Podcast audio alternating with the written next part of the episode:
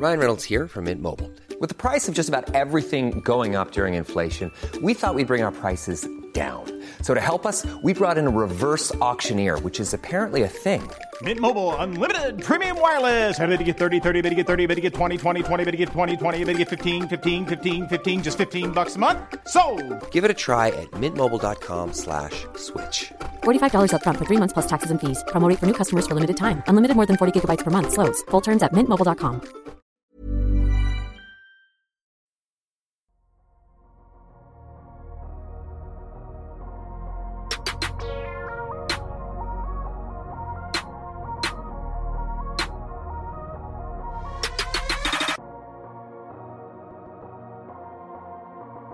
Salut à tous, très heureux de vous retrouver pour ce nouvel épisode du Dunk Hebdo NBA podcast.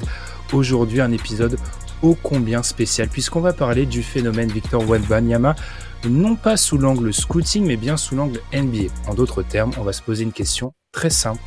Quelle franchise NBA serait parfaite pour Victor Wembanyama? Une question à laquelle on tentera de répondre avec trois critères.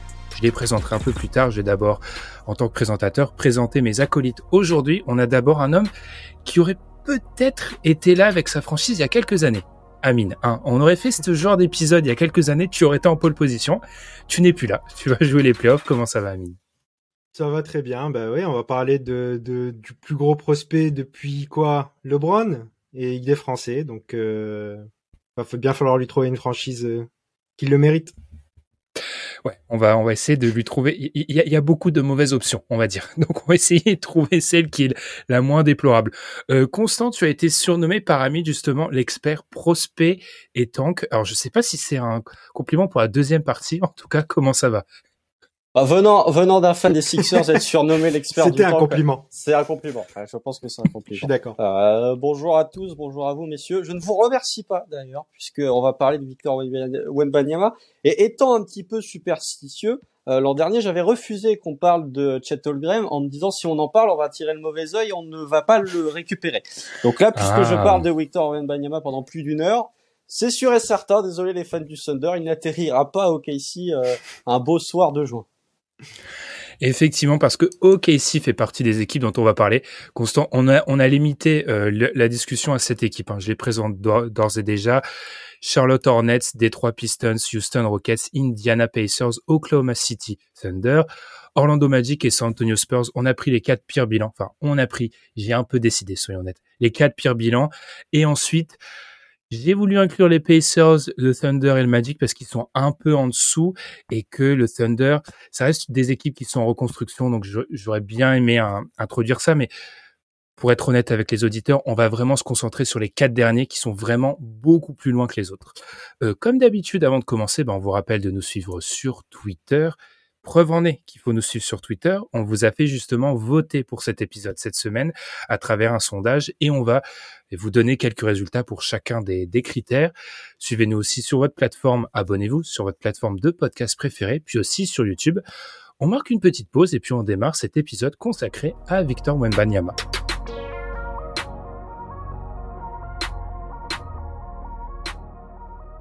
Victor Wenbanyama parce qu'ici, et ça aussi je l'ai décidé de manière totalement unilatérale, on a décrété qu'on détestait le surnom Wemby. Hein, on, je, je, je n'aime pas ce surnom, je sais pas vous, je suis très... Non, je pense qu'on peut faire mieux. Je pense qu'on peut faire mieux. Appelons-le Victor. Appelons-le Victor. Voilà, c'est simple. En plus des Victor en NBA euh, connus actuellement, il n'y en a pas. Donc, euh, on, on peut l'appeler. On va espérer que la carrière soit plus, soit plus euh, prestigieuse. voilà. Alors, on va commencer par le terrain. Euh, dans cette catégorie, première de nos catégories, on va tout simplement parler euh, du fit potentiel de Victor Mbanyama, de Victor dans euh, l'effectif actuel des équipes dont on a parlé. Avant de commencer, avant de délivrer nos classements, les gars, tout simplement, quels paramètres vous avez mis en avant pour ça? Je vais commencer par toi, Amine. qu'est-ce qui a fait peser, qu'est-ce qui a un peu régi ton classement pour cette catégorie terrain? Dans le fit, il y avait, je dirais, deux choses qui paraissait vraiment importante. Euh, on a vu l'historique de draft de Evan Mobley et on a vu qu'il s'est tout de suite assez bien développé avec un bon guard qui offre euh, vraiment des solutions de guard play et un pivot qui l'empêche de se prendre tout de suite toutes les tâches euh, les plus difficiles en défense. en l'occurrence, je pense que c'est deux éléments qui pourraient beaucoup aider Victor dans son développement. Donc c'est deux des critères les plus importants en, questionnant le, fit terrain. Et ensuite, disons qu'il y a un côté aussi, on va dire, comportement global de l'effectif de, de, des joueurs et de connaître son rôle et justement de lui trouver un rôle assez facilement dans l'équipe. Ok, on peut. Je pense que ça fait un peu écho, à mine aux, déclarations comme quoi euh, Victor ne voulait pas jouer 5 qui ont été un peu mal interprétées. Pour moi, ça sous-entend plutôt je ne veux pas être le protecteur de cercle à, plein temps de l'équipe dans laquelle je vais euh, arriver. Constant, qu'est-ce qui a, même question, qu'est-ce qui a un peu aidé, euh, t'a aidé à classer les équipes dans cette catégorie terrain? Comme Amine, pour moi, il y a, deux points principaux, c'est le guard play, capacité à créer pour lui via pick and roll ou via pick and pop, parce que malgré tout le talent de Victor Wenbanyama, il lui faut un guard pour créer, pour le mettre dans des bonnes situations. Deuxième point, bah, qu'a cité Amine, c'est du côté défensif, un peu à la manière d'Evan Mobley avec euh, Jarrett Allen. Il lui faut un 5 protecteur de cercle, capable d'être ce premier rideau pour euh, ce premier rideau défensif pour que Victor puisse dans un premier temps être ce second rideau et sanctionné par sa capacité à contrer. Le reste est un petit peu plus accessoire, on va dire. J'avais noté le, le spacing parce que pour moi, pour un intérieur de ce calibre, il lui faut un, spacing assez conséquent, mais ça peut s'appliquer à beaucoup de prospects euh, intérieurs de ces drafts récentes. Mais vraiment, pour moi, le plus important en attaque, ta qualité de guard play et de création de la part de meneurs, et défensivement, un 5 protecteur de cercle un peu physique qui lui permet d'être ce second rideau. Eh bien, on, ne s'était pas concerté, mais premier tiré, guard play, protection de cercle. Donc, je suis forcément d'accord avec vous, les gars.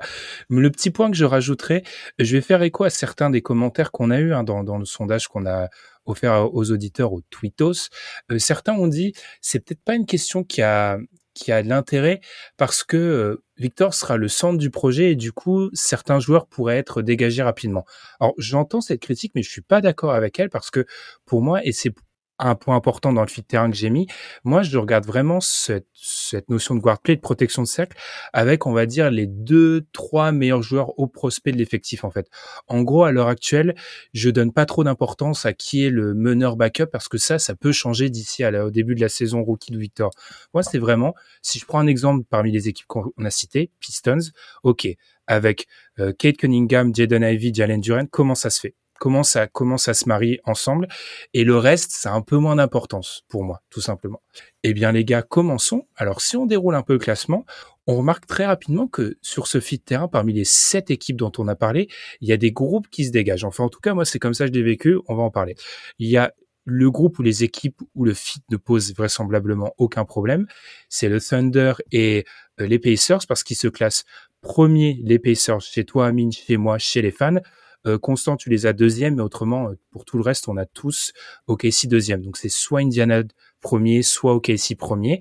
On a ensuite un groupe où il y a peut-être un peu plus des questions avec Charlotte, avec Détroit et avec Orlando. Et enfin, un groupe d'équipes problématiques, j'ai appelé ça pour le terrain, avec San Antonio et euh, Houston. déjà, les gars, est-ce que vous êtes d'accord avec cette répartition-là. Est-ce que pour vous, il y a ces trois groupes qui se sont dégagés, oui ou non Et je crois que c'est pas ton cas, Constant. Alors, je vais commencer par toi. Sur les trois groupes, si. Sur les trois groupes, si. Il y a juste euh, Détroit où moi, je suis vraiment. Ils auraient pu être dans un groupe à, eux-mêmes parce que je les trouve au-dessus euh, de Hornets et de, Magic, mais je les trouve un poil en dessous de, de Thunder et Pacers. Mais c'est sur Détroit où j'ai eu quelques quelques euh, réflexions, mais sinon je suis complètement d'accord avec le fait que euh, il y a trois groupes qui se dégagent pour euh, savoir comment va se, se, passer la partie de terrain pour Victor. Amine, t'en penses quoi de ton côté? Moi, j'avoue vraiment, les gars, c'est assez intéressant parce que j'ai tout de suite mis 1-2, j'ai mis 7-6 et ensuite j'ai passé, je pense que c'est la question, j'ai passé plus de temps à me dire entre Charlotte, Détroit Orlando où je place les équipes. Euh, moi perso, je suis d'accord que je mettrais un groupe d'une équipe euh, toute seule, mais c'est pas la même. Euh, 1-2 pour moi, et, et, je suis d'accord avec toi, 1-2, 7-6, c'était très facile. Et ensuite, je mettrais un peu Détroit et Orlando à peu près au même niveau. Et euh, c'est plus Charlotte qui est un peu tout seul, euh, qui est hmm. pas vraiment. Je suis moins confiant s'il arrive à, à Charlotte que s'il arrive à Détroit ou à Orlando. Il est un peu dans le même groupe, mais il est un petit peu plus, un petit peu plus bas quand même, même au niveau du fit terrain. Ok, eh bien alors, comme je l'ai dit dans l'intro, Orlando, Indiana et OK, si on sera un petit peu plus rapide. Constant, tu es en CDI avec Tyrese Halliburton, tu es fan du Thunder, donc dis-nous rapidement pourquoi, et je pense qu'on sera d'accord, donc on va pas passer beaucoup de temps là-dessus, pourquoi le fit Pacers Thunder, c'est sur le terrain le, plus idéal, quoi. On peut répondre, je pourrais répondre en disant, bah, parce que ce sont les deux meilleures équipes de ce podcast, mais on va pouvoir développer un peu plus. Non, actuellement, je, j'ai mis le Thunder en 1, mais je, Indiana en 1 pour moi et fait complètement sens. La seule petite réserve que j'ai sur Indiana, c'est que euh, actuellement, bon, le guard play, j'ai marqué en full match sur mes notes à Liberton, voilà. Donc en termes de guard play, là pour le coup, vous n'aurez pas un meilleur guard play euh, dans cette équipe, enfin de toutes les équipes qu'on va citer. Peut-être la Melo Ball, mais le guard play d'Alibarton est meilleur que celui de la Melo Ball. Euh, le seul, la seule petite réserve que j'ai, c'est euh, vis-à-vis du futur de Meisterner. Parce que en l'état, euh, est le 5 parfait pour évoluer aux côtés de Victor Wembanyama, très gros contreur, premier rideau, va faire assez physique, intérieur assez physique, ou en tout cas assez athlétique, qui peut apporter une grosse présence. C'est parfait pour lui. Mais je ne sais pas si à l'été prochain, euh, au moment où Victor va être drafté, au moment où Victor va jouer son premier match NBA, je ne sais pas si Meisterner va toujours être un joueur des Pacers. C'est la petite interrogation. Mais le reste, très bien. J'avais parlé du spacing avec euh, euh, avec euh, Bénédicte Mathurin, avec Buddy Hill, ils ont toute une armée de shooters que je trouve très intéressant. même s'il y a un trade de Meisterner, ils ont toujours Jalen Smith Isaiah Jackson que tu peux mettre, tu peux bricoler au poste 5, euh, qui sont des intérieurs que tu peux mettre à côté de Victor, même si défensivement ils n'auront pas l'apport de, de Meisterner. Et pour OKC, euh, euh, bon bah au niveau du guard play, il y a Josh Giddy, il y a chez Alexander. J'ai même envie de dire, il y a tout le roster du Thunder quand on voit la qualité et la capacité de création de, des joueurs du Thunder et l'aspect collectif proposé par Mark Benlolt. Euh, il y a des tireurs puisque Amine le sait bien, il y a Isaiah Joe dans ce roster de KC globalement tout le monde progresse bien. La seule petite inconnue, ce serait vis-à-vis de Chet Holmgren, puisqu'on aurait deux joueurs assez euh, filiformes qui auraient besoin justement, qui ont les mêmes besoins défensivement d'avoir ce poste 5 assez solide. Ça pourrait poser quelques problèmes défensivement sur certains 5, mais si vous proposez une raquette composée de Victor Wenbanyama et de Chet Holmgren, je n'ai aucun doute sur la capacité de défensive et offensive que peut avoir cette raquette à, dominer. Donc euh, il y a vraiment sur les deux points les plus importants, guard play et protecteur de cercle, on a vraiment deux équipes qui se démarquent assez facilement. Ouais, je suis assez d'accord. Moi, l'élément des, alors il y a eu beau, plein de petits détails, mais le fait de ne pas avoir vu euh, jouer Chet cette année, ça a été un petit détail qui m'a fait pencher du côté euh, d'Indiana personnellement. Vas-y Amine, si tu as un mot à rajouter là-dessus. Oui, juste un mot. Euh, je pense que justement, du coup, ça s'est fait là un peu la distinction qu'on a fait avec euh, avec euh, Constant, c'est que moi j'ai l'impression que si demain Indiana arrive par miracle à drafter Victor, je pense qu'il garde Miles Turner de façon mmh. certaine. du coup, ça, ça simplifie un peu le truc. Et en plus, euh, ce qui me rassure vraiment du côté d'Indiana, c'est que Miles Turner fait une bonne saison et commence à montrer quelque chose que on avait l'impression de voir mais qu'on voyait pas vraiment. C'est que cette année, il rentre vraiment ses trois. Il est à 40% sur plus de quatre tentatives. Là où on parlait d'un joueur qui est écarté mais qui tournait à 33% euh, péniblement euh, sur les autres saisons. du coup, moi j'aime bien l'idée aussi de voir Victor beaucoup dans la raquette, même si tout le monde s'extasie sur son trois points. J'ai envie de le voir beaucoup dans la raquette en attaque, je parle, euh, et là où Miles justement a beaucoup de mal à y aller et un déficit même au rebond, il s'écarte un peu trop à mon goût pour un pivot quand même. Du coup, je pense que le fit est vraiment optimal euh, en l'occurrence. Ok. Après, il y a toujours cette question un peu avec Miles Turner. On veut toujours le, lui faire faire des choses qu'il dit en interview ne pas vouloir faire. En fait, c'est toujours un peu le paradoxe Miles Turner. Eh bien, les gars, alors, on l'a dit, on met de côté Indiana OKC. Les situations sont bonnes. Guard play, protecteur de cercle. Ok. Allons un peu sur cette troisième équipe, du coup. J'ai dit qu'il y avait quelques questions. Euh, Amine, t'as mis Orlando. Je vais commencer avec toi, ce qu'on a dit aussi Orlando, on le faisait un petit peu plus rapidement. Orlando, moi, je t'avoue, et je pense que ça sera la même chose pour Content, euh, con, Content, Constant. Je te renomme pour Constant. Euh, c'est un peu, c'est le guard play, je pense, qui nous a un petit peu inquiété euh, du côté d'Orlando. Comment t'as réussi à te convaincre que ça irait quand même pour un, un fit avec Victor? Alors, je vous avoue que ça a été aussi ma principale question, le guard play. Alors, euh, si la santé de Markel Fultz euh, le laisse tranquille, ce qui est un grand si euh, vu l'historique, ça déjà, t'as déjà un, truc assez positif. Markel Fultz c'est un bon guard play et ça pourrait bien aider Victor pour son entrée dans la ligue. Après, ce qui m'a rassuré un petit peu aussi, c'est que même si c'est pas du guard play pur, on a des bons porteurs de balles, des bons passeurs en dehors de, de, de du poste de la main. Euh, je pense à Banquero qui a montré qu'il avait des qualités euh, de porteur de balle et de création pour les autres euh, intéressantes. Je pense à Franz Wagner et je pense même sur le poste de pivot à Wendell Carter qui est un bon passeur, un, joueur qui est très collectif, très intelligent. Ce qui me rassure dans le fit à Orlando, effectivement, c'est pour ça qu'ils sont quand même beaucoup plus bas et dans un groupe à, plutôt avec des trois qui eux ont le guard play mais ont peut-être un peu moins de choses. C'est un environnement collectif très sain J'aime bien mhm. comment euh, travaille euh, Jamal Mosley. Euh, pour la protection de cercle, il aura Wendell Carter qui pourra s'occuper des, des, des, des, tâches les plus difficiles. Je trouve que le fit est intéressant en termes de d'équipe et d'organisation, surtout qu'il y a des petites pièces à Orlando qui peuvent servir aussi à des trades pour améliorer. Euh, donc même si c'est pas ce qu'on doit prendre en compte dans le fit terrain, c'est ce qui m'a un peu rassuré dans l'idée que euh, en envoyant peut-être Gary Harris par exemple, ce genre de pièces, tu peux peut-être récupérer le joueur qui te manque euh, en backup meneur ou, ce genre de ce genre de poste. Moi, je dois avouer, Constant, on verra si on est sur la même longueur d'onde. Alors, je suis d'accord avec Amine qu'en termes de d'environnement collectif, si j'exclus encore une fois Indiana, Oklahoma City, je pense qu'ils sont troisième à, l'heure actuelle. Je, suis assez d'accord. Ma, question, c'est vraiment, euh, on en parle beaucoup du coup cette capacité à avoir un vrai porteur de balle ou plusieurs. Pour moi, être, pour être viable vraiment sur un terrain, exploiter euh, le, le maximum d'un, pivot avec ce genre de talent, il faut vraiment avoir un porteur de balle d'un très très haut niveau. Et quand on compare avec les autres équipes du plateau, si on exclut les deux dernières équipes dont on parlera, qui sont Houston et San Antonio, ils sont vraiment un cran en dessous, malgré toutes les critiques que je peux faire sur la mélo.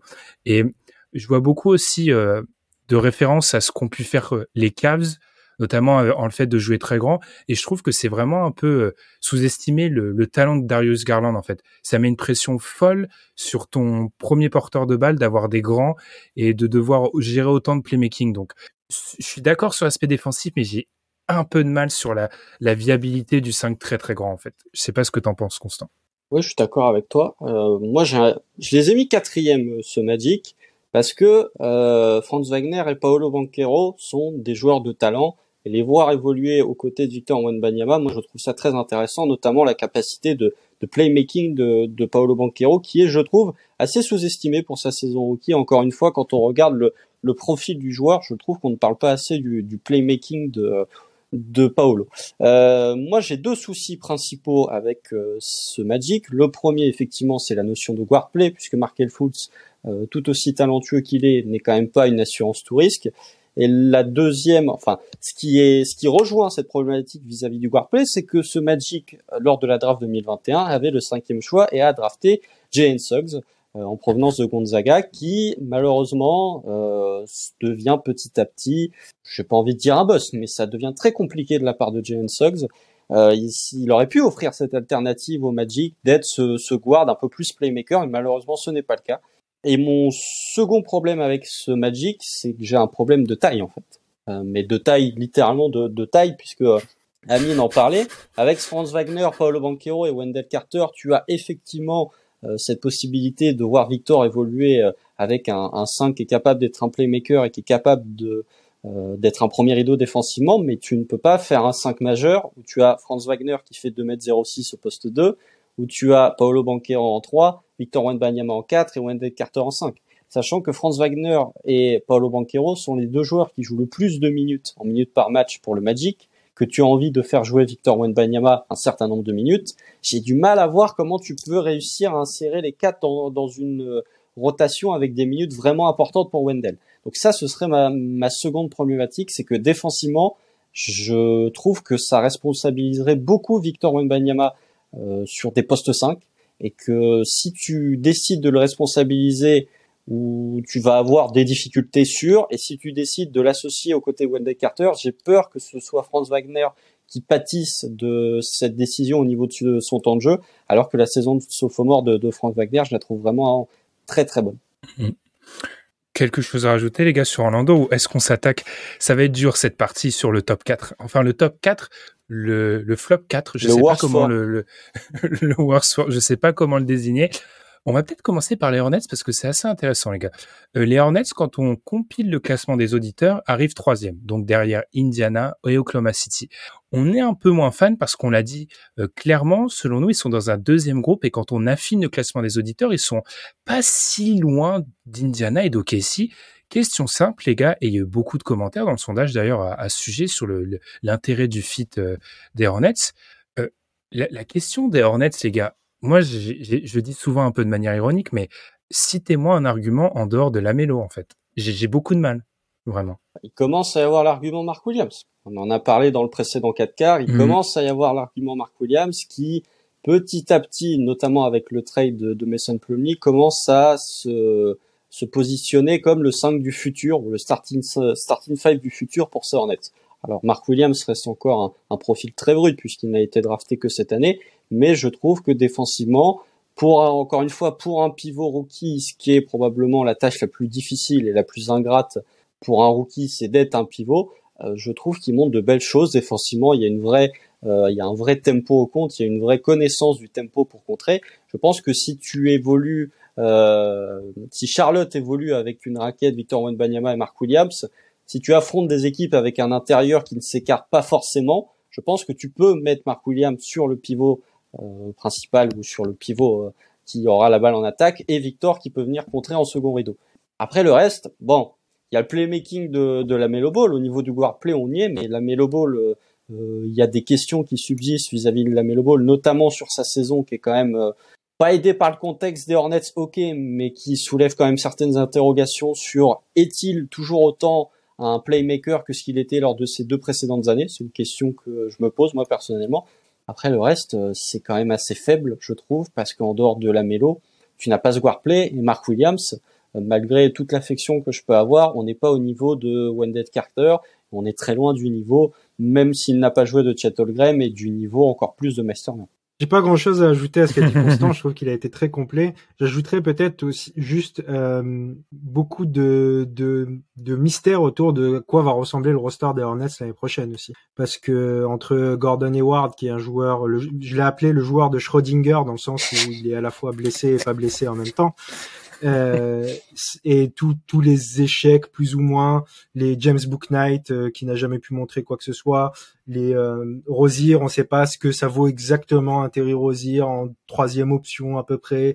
On, on comprend un peu pas grand chose en fait à ce roster des, des, des Hornets, à part qu'ils ont un meneur talentueux qui est quand même souvent blessé, qui a quand même des difficultés quand c'est euh, quand euh, la température augmente un petit peu, notamment les play-in, on s'en rappelle, et donc à peu près un mois et demi de d'un pivot qui a l'air très talentueux.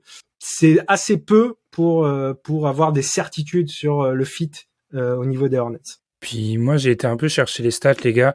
Euh, pire équipe de la NBA sur le pick and roll. Bon, euh, la plupart des, des- les cinq derniers sont parmi les quatre équipes dont on va parler. hein. Donc euh, bon, c'est pas, mais ils sont largement euh, derniers. J'ai beaucoup de mal moi aussi sur euh, ce qu'ils vont offrir. C'est vrai qu'il y a, la Mark Williams, c'est quand on compare en termes de protecteur de cercle par rapport aux équipes dont on a parlé précédemment. T'as raison, Constance, c'est de loin le moins bon. Et puis moi, dans la manière de driver le jeu de la mélo, je l'ai déjà dit plutôt en privé sur notre conversation WhatsApp. hein, c'est un mec, euh, c'est un joueur sur lequel je commence moi aussi, comme toi, Constant, à avoir beaucoup de questions. Et donc je me pose beaucoup de questions sur la justesse des choix aussi. Moi, par exemple, on parle d'Ali Burton, mais peut-être à un autre niveau, on va peut-être parler de Cade euh, bientôt là. Euh, la justesse des choix est vraiment quelque chose qui m'impressionne dans son jeu, même si j'ai des questions sur son scoring. La justesse des choix de la mélo sur le pick and roll notamment. Alors oui, il y a quelques passes qui sont parfois impressionnantes, mais je trouve que peut-être malgré l'aide euh, d'environnement qui n'aide pas, il y a quand même certains choix que je trouve douteux. Donc je- pour moi, c'est vraiment un fit qui, en dehors de la théorie Lamello, est pas super euh, intéressant. Il y a un fit qui nous a aussi posé question, c'est suite des trois. Je vais commencer par toi, Amine, parce que sur le cadre des trois, je les ai troisième, Constant les a troisième, les fans, je les ai appelés comme ça, les auditeurs sixième, et Amine, tu les as cinquième. Donc fais-toi la voix du peuple, Amine. Pourquoi tu as quelques réserves sur euh, des trois, du coup? Je les ai peut-être un peu sous-classés parce que là, pendant que je parlais, pour moi, ils étaient plus 4 que, que 5, mais Ah, il c'est y a moyen que je me suis grave. trompé dans la dans dans dans, dans l'écriture aussi. C'est fort probable. Mais, mais c'est pas grave parce que j'ai- quand même des, des réserves sur Détroit, donc je peux en parler. Euh, la première, c'est la santé de Cade, tout simplement. Euh, Mhm. Déjà, avant de parler de son jeu, euh, c'est un joueur qui a quand même très peu joué depuis qu'il est là. On voit le talent par séquence et on voit des flashs vraiment euh, très impressionnants. Il y a des défauts aussi, euh, notamment au niveau du premier pas, mais c'est des choses qu'on savait au moment de sa draft tout de même et qui euh, doit pouvoir gommer par d'autres euh, d'autres qualités. Euh, on se pose, peut se poser de certaines questions, mais on, on va pas parler que de Cade, mais en tout cas, il offre un guard play d'un haut niveau tout de même pour Victor, donc c'est quand même une qualité importante. Euh, cette année, ils ont eu l'intelligence de drafter aussi euh, Jalen Duren, qui euh, est pour moi, même s'il est jeune, est un pivot parfait à mettre à côté de, de Victor. Euh, malgré son jeune âge, il est déjà dans une optique de faire le sale boulot et montre déjà peut-être plus que ce qu'on attend de lui, de lui en première année. Euh, sachant qu'il est très jeune, il me semble que c'est- c'était un, il a été drafté à 18 ans, il me semble. C'est le plus jeune Jalen joueur de la Duren. NBA, non? Octobre C'est ça. 2003, si je, euh, octobre 2004, même si je ne dis pas de bêtises. euh, Kevin Durant. Donc, ce- ce qu'on voit quand, quand on voit ce qu'il fait déjà euh, défensivement à son âge, on peut se dire que c'est bon pour l'avenir. Mais euh, donc là, là, on parle de la réserve justement euh, pour l'avenir. Euh, je suis pas sûr que l'année prochaine une, raquette Victor euh, Jalen, Jalen Duren, soit aussi intéressante qu'une raquette justement à Indiana avec Miles Turner, voire même avec Chet à OKC ou avec euh, Wendell Carter à, à, à Orlando. C'est pour ça que moi, je, je les vois plus justement effectivement euh, avec euh, avec Charlotte sur l'aspect défensif de la difficulté que ça va amener. Maintenant, il y a des choses intéressantes dans le roster. Il y a un Boyan Bogdanovic qui pourra apporter énormément de shooting. Il y, a, il y a des choses vraiment intéressantes, mais je les place pas aussi haut que que que les autres équipes dont on a parlé jusqu'à maintenant. Je les ai placés un peu haut. Euh, je vais continuer avec toi, Constant, parce que c'est un peu une théorie qu'a parfois Tom, mais euh, les joueurs qu'on a maintenant et ceux qui seront euh, à l'entame de la saison du, si jamais Victor atterrit à Détroit pour le premier match de la saison, j'estime que ce ne seront pas les mêmes et qu'il y aura une vraie progression. Parce que Jaden Ivy aura eu toutes les répétitions. Parce que, alors certes, euh, Cade est encore blessé et oui, 12 matchs joués cette saison, c'est très embêtant.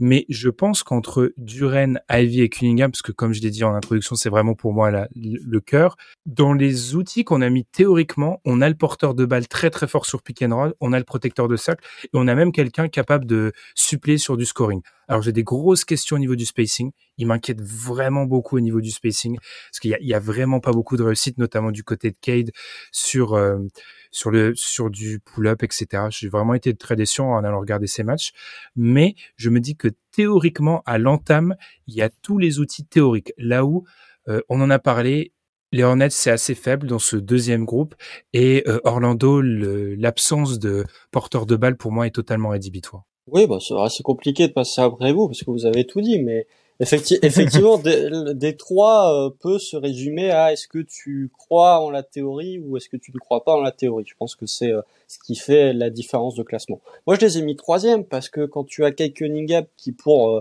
qui ok n'a joué que 70 ma- 78 matchs NBA, mais qui est quand même 99e et 100e percentile en assist percentage pour ces deux années.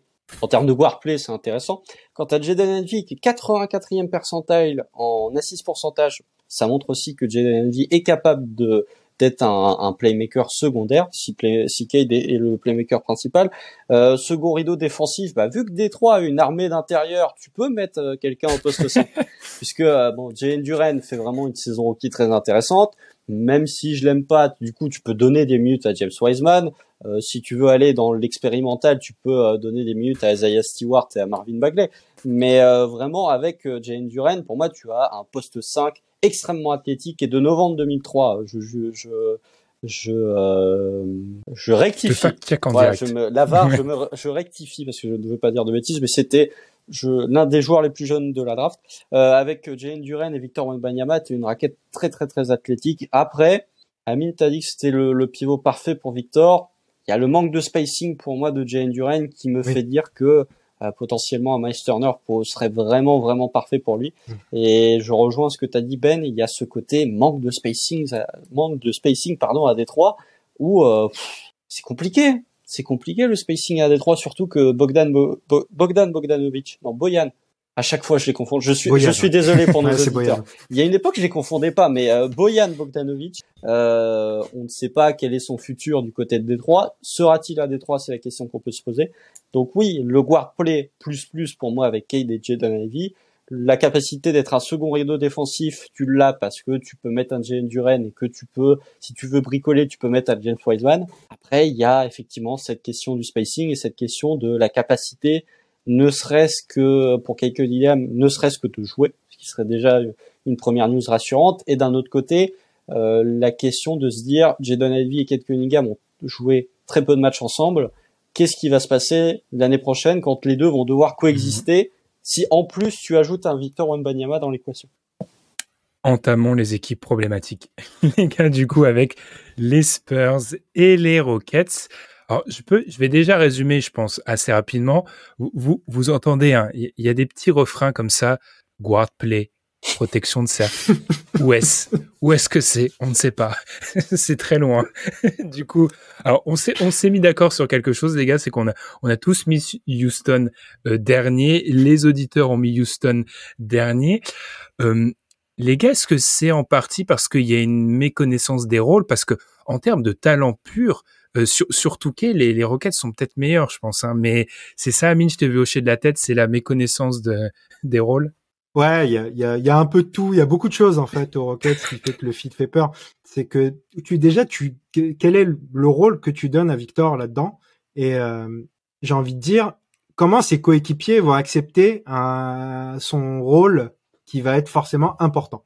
Euh, parce que il va falloir. Je veux bien que Victor soit pas la première option de son équipe en arrivant tout de suite en NBA évidemment, mais il va quand même falloir le nourrir dès la première saison, euh, un minimum. Et quand on voit les profils des joueurs présents dans cette euh, dans ce roster, on se dit que avec euh, KPG, avec euh, Jalen Green, avec euh, Jabari Smith qu'il va falloir nourrir aussi, avec Sengun qu'il faut nourrir, tu as l'impression que tous les joueurs des Rockets, il faut les nourrir offensivement. Défensivement, ils se retrouvent abandonnés, j'ai l'impression aussi. Donc par les joueurs qui sont régulièrement dans le starting five disons qu'ils ont quelques profils intéressants à mettre à côté de lui, mais c'est des joueurs qui sont plutôt des joueurs de rotation. Donc, euh, pour moi, ça me semble évident que, en fait, on est peut-être un peu dur de le mettre forcément en dernière position en termes de fit, parce que c'est presque une égalité pour moi avec les Spurs. Sachant que au niveau du guard play, disons qu'ils ont, ouais, je, on reviendra sur les Spurs après, mais en tout cas, vas-y, vas-y. Aux Rockets, aux Rockets, ça me semble évident que ça va être compliqué. Je pense que la solution pour que ça fonctionne au Rockets, c'est qu'il y ait deux trois joueurs qui partent et qu'il y ait deux trois joueurs qui correspondent plus à Victor qui arrive. Donc euh, c'est là où euh, le fit actuel me paraît un peu un peu compliqué. Constant, je vais, on va revenir sur ce point-là. Euh, on va peut-être aller entrer dans ce point-là. San Antonio Houston, est-ce que l'écart est si grand que ça, Constant? Il n'est pas si grand que ça, mais il y a quand même quelques points qui me donnent plus envie de voir les Spurs que de voir les Rockets. Parce que si on parle uniquement de guard play, bon, bon, c'est compliqué. Mais au moins, les, les, au moins les Spurs ont Trey Jones en guard play. Ce qui est déjà, euh, Trey Jones, s'il fait pas du guard play, j'ai pas envie d'être méchant ou médisant vers Trey Jones, mais sa qualité première, c'est le playmaking pour les autres. Euh, ils ont Tai Tai à Houston oui, aussi. mais qui hein, joue pas, ça c'est euh, c'est un autre débat. Donc euh, euh, et, et, si on parle de, de pivot premier rideau, ce qui est un peu bête pour les Spurs, c'est qu'ils ont envoyé Jacob Potel, qui aurait quand même pu être très intéressant euh, à faire évoluer aux côtés de Victor Wembanyama. Mais bon, euh, un, un, first round pour six mois de Jacob Potel, ça se refuse difficilement. Par contre, ils ont Zach Collins, qui peut potentiellement être. Non mais attendez, attendez, attendez, attendez. Je, non, mais je suis désolé. Entre, vous avez un pivot premier rideau. Vous avez le choix entre Zach Collins oui, et Sengun. Ne me dites pas que vous préférez. Ouais, oui, ok. Je compare, hein. je dis pas que c'est bien, mais je, je, fais une comparaison entre Houston et San Antonio. Il est, il est fort, il est très Attention. fort. Euh, bah, côté Rockets, alors zéro guard play parce que il faut quand même jouer Kevin Porter Jr. comme un meneur, parce que tout le monde sauf eux ont compris que Kevin Porter Jr. faut pas le faire évoluer comme un meneur. Ils ont aucun pivot premier rideau parce que leur pivot titulaire c'est Alperen Shengun et qu'en sortie de banc ils ont que des pivots undersize qui font jouer au poste 5 avec Tarizon que j'adore. vraiment j'adore Tarizon, mais euh, il il peut pas être, il peut pas défendre premier rideau sur des postes 5. Ils ont Ousmane Garouba qui est encore un joueur très bon défensivement, mais qui est undersize et en plus qu'il faut pas jouer. Et ils ont un malus, c'est que j'ai noté sur mon sur mes notes, ils ont des ball hog en plus de ça. Donc, ils vont pas le servir puisqu'ils ont Kevin Porter Jr. qui prend masse de tir, ils ont Jalen Green qui prend masse de tir. Euh, déjà, Jabari Smith a du mal à exister dans ce système des Rockets. Euh, bon, c'est aussi parce que Jabari Smith joue à un niveau qui peut être potentiellement inquiétant, même si on considère que c'est un rookie. Euh, mais oui, je trouve que, enfin, défensivement, vous avez une raquette euh, Victor Wembanyama, Alperen Shengun. Bon, offensivement, ça va être joli, mais défensivement, ça donne tellement de responsabilités à Victor Wembanyama. En attaque, je suis même pas sûr qu'il voit la balle parce que tu n'as pas de guard play. Et tu, en plus, tu vas devoir te continuer Jalen Green qui va prendre beaucoup de pull-up et je le dis euh, de façon gentille. Tu vas avoir Kevin Porter Jr. qui va prendre beaucoup de pull-up.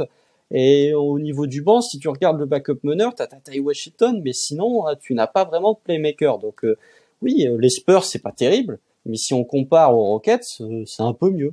En théorie, les Rockets devraient être meilleurs, mais euh, ça n'est pas le cas. Mmh. Défensivement, je peux pas. Après une telle démonstration, j'ai rien à rajouter du côté des Rockets.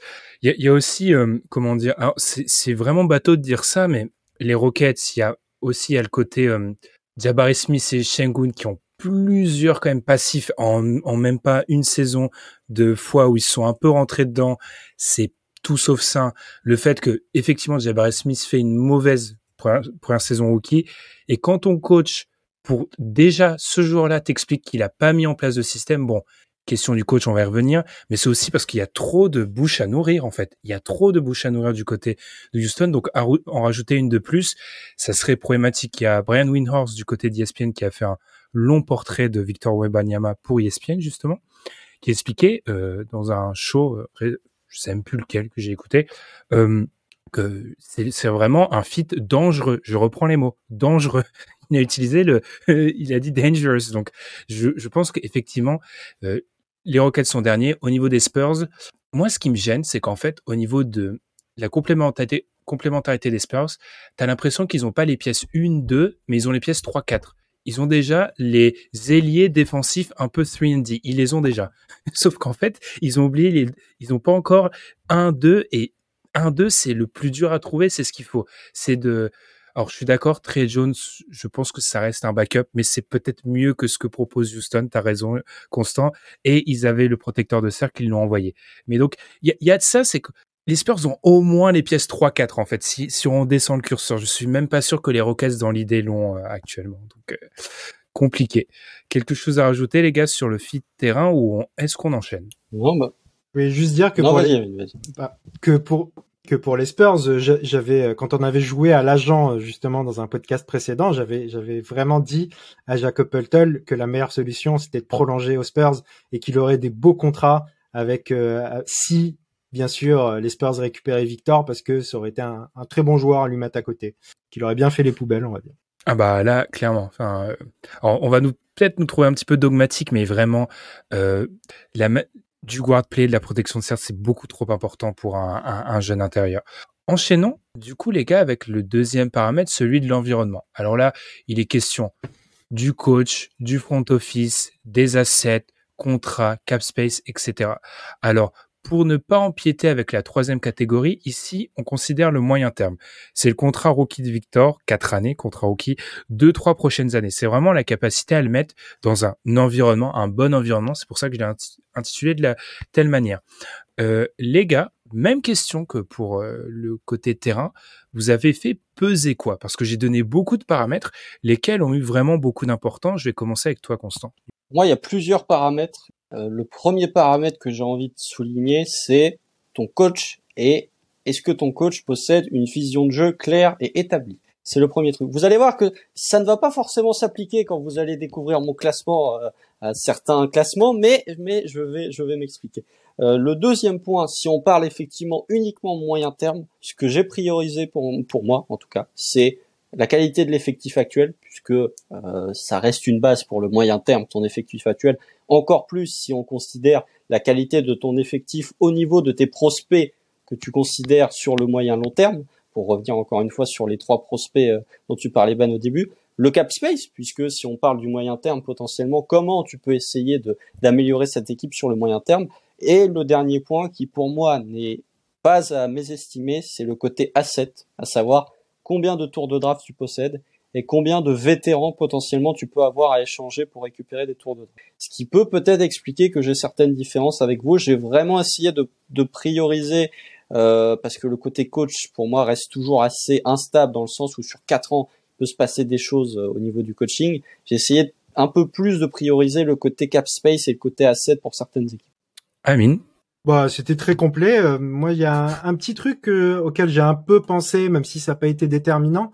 c'était la division dans laquelle il atterrirait, c'est-à-dire les équipes qui va jouer le mmh. plus tout de suite euh, généralement, tu les joues donc euh, quatre fois et euh, du coup, je trouve que c'est un peu différent de commencer en South East que en Central, par exemple. C'est c'est pas tout à fait les mêmes débuts en NBA. Moi, alors une peut-être une vraie différence avec Constant, mais tu l'as dit dans la, la, fin de ton intervention, Constant, je donne beaucoup moins d'importance au coach parce que moi j'avais écrit entre parenthèses viré. C'est-à-dire que il est quand même probable que certains ne passent pas passent pas l'été. Je pense euh, à l'ami du côté de, de Houston Stephen Silas. Je pense qu'il sera, euh, il, il, dégagera. Alors j'ai adapté ça à certaines franchises parce que je pense par exemple que Charlotte, ça sera l'objet de notre prochaine partie, vu l'historique de la franchise, je pense que Clifford est bien installé. Et j'ai un peu moins fait poser le coach, mais moi j'ai vraiment donné beaucoup, beaucoup d'importance aux assets, mais vraiment dans un aspect euh, élargi, c'est-à-dire jeunes joueurs, tour de draft et cette capacité dont tu as parlé constant. Le cap space, c'est quelque chose que j'ai pas trop priorisé parce que de un, il y a la plupart des équipes dont on va parler en auront à un moment parce qu'il y a beaucoup de jeunes. Et puis, euh, c'est l'objet de notre prochaine partie. On n'est pas sur des franchises qui attirent beaucoup. Donc, je considère que c'est pas quelque chose qui devait peser euh, vraiment. Alors, félicitations, Constant. OKC a, a raflé la mise. Premier, premier, premier, premier, partout.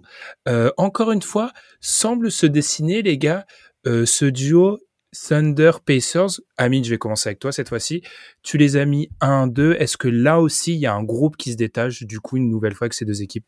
Oui, euh, clairement, il y a, un groupe qui, euh, euh, qu'on a vu déjà en fait, ce qu'on a vu déjà cette saison, c'est-à-dire qu'on voit déjà le, les prémices de deux équipes qui doivent être compétitives assez rapidement en fait. Et ça, c'est une chose qui est déjà primordiale pour que Victor ne soit pas tout de suite euh, dans un chantier qui peut durer plusieurs années et qui peut faire baisser sa cote et le mettre dans des situations où il peut vite en avoir marre également, ce genre de choses. Donc à OKC encore plus qu'à Indiana, euh, je trouve vraiment qu'on peut avoir confiance en une équipe qui sera pour moi compétitive dès la saison prochaine, avec euh, un management intelligent, un, un, bon coach qui fera jouer de la meilleure manière et qui aura l'intelligence euh, disons que comparé à certaines franchises, on n'est pas avec un dinosaure avec de vieilles idées, mais au contraire avec quelqu'un qui essaie de mettre en place des idées récentes. Dinosaure, ce n'est pas forcément que de l'âge, parce que justement du côté d'Indiana, euh, Carlisle, on a plutôt confiance aussi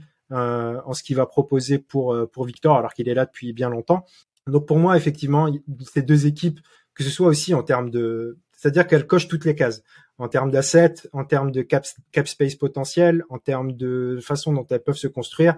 Pour moi, c'était une évidence que sur le contrat rookie, en tout cas, c'était les deux meilleures destinations pour, euh, pour Victor.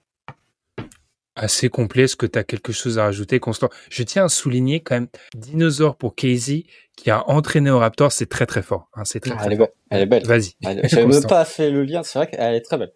je me suis dit, je, l'ai fait au hasard. Elle est très très forte. Alors, je, bah bravo, parce qu'elle était vraiment très ah forte. Ah bah le génie, hein, ça, ça, ça l'inspiration vient comme ça sans même prévoir. euh, non, mais pour être un peu plus sérieux, moi j'ai mis OKC tout seul dans son groupe. Euh, je suis peut-être un peu biaisé, mais je vais vous expliquer pourquoi.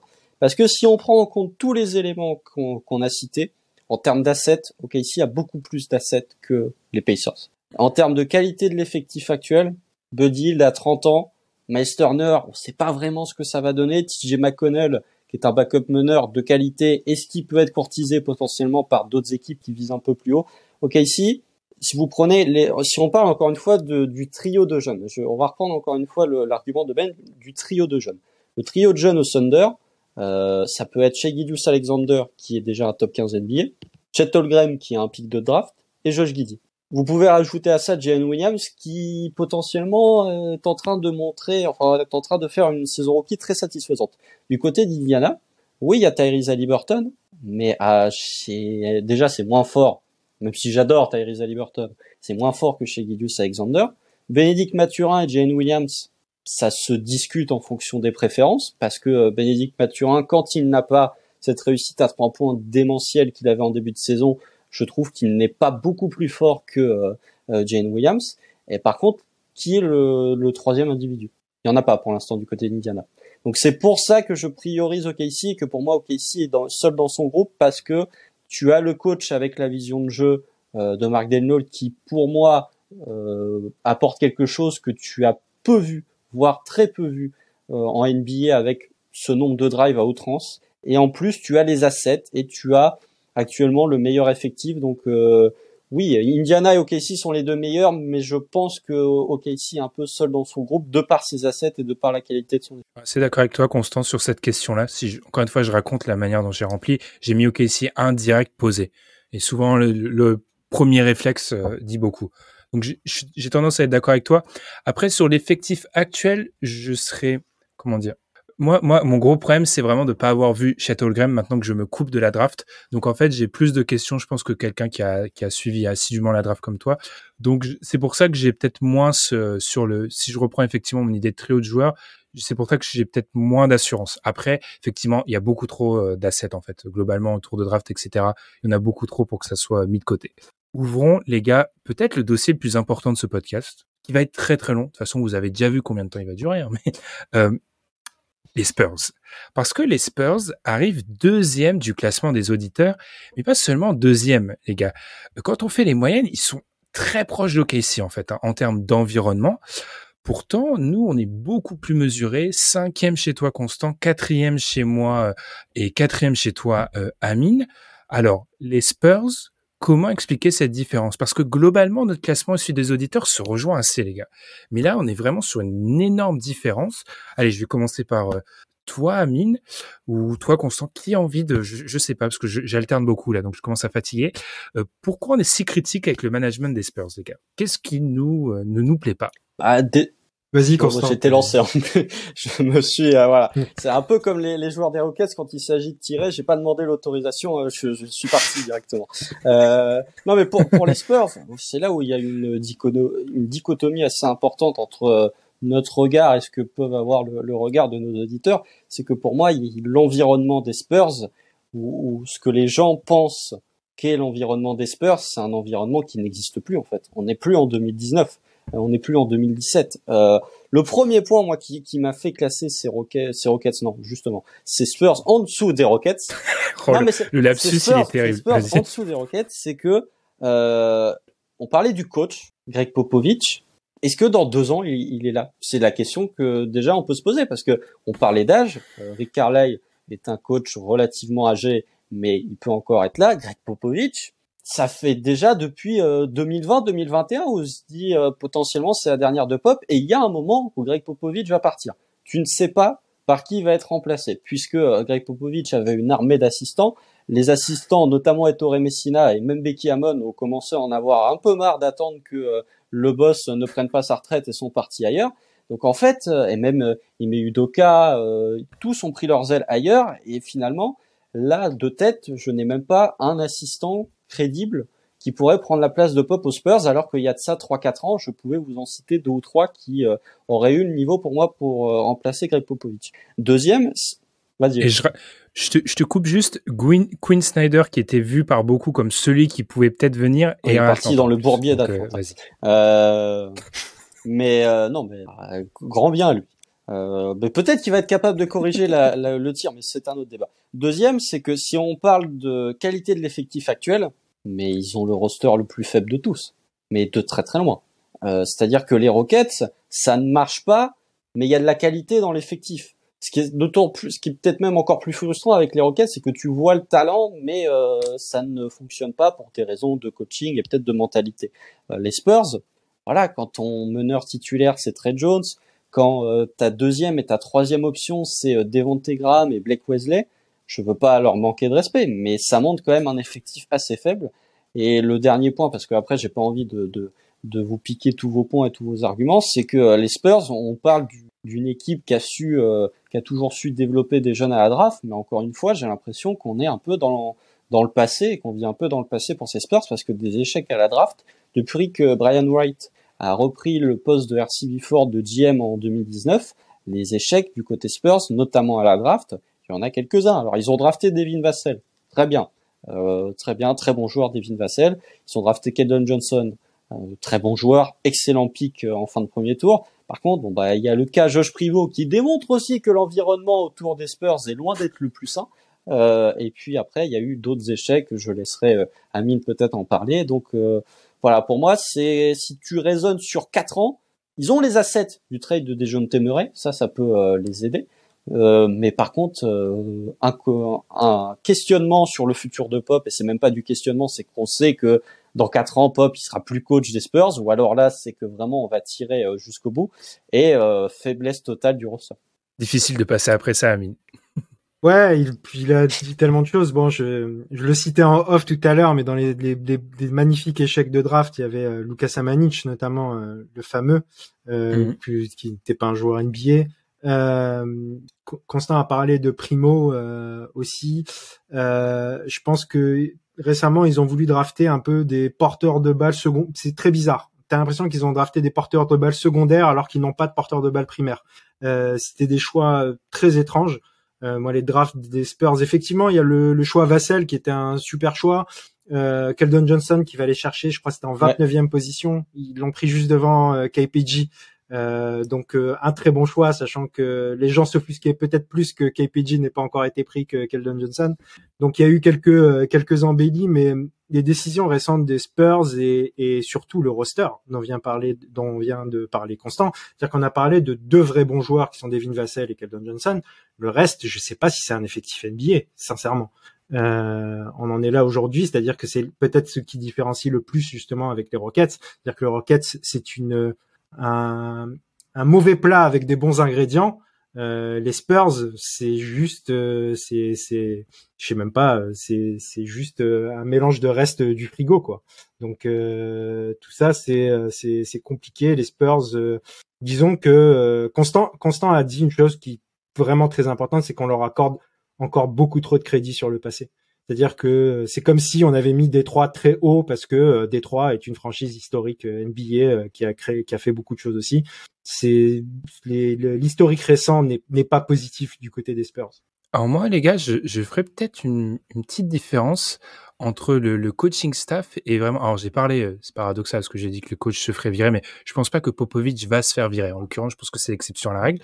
Euh, moi, je ferais vraiment une différence, les gars, entre le front office et le coaching staff, dans le sens où le coaching staff et du coup c'est pas que Pop, hein, parce que le développement d'un jeune joueur c'est pas le coach principal, hein, c'est les assistants quand on leur a donné des joueurs NBA, euh, Keldon Johnson, Devin Vassell, ils les ont développés. Le problème, c'est quand on leur donne pas des joueurs NBA, en fait. Quand tu leur donnes Lucas Samanich qui fait 36 matchs, 5 titularisations et qui se fait couper avant sa troisième saison, c'est pas le c'est pas le coaching staff. Ça, c'est le front office qui s'est complètement trompé.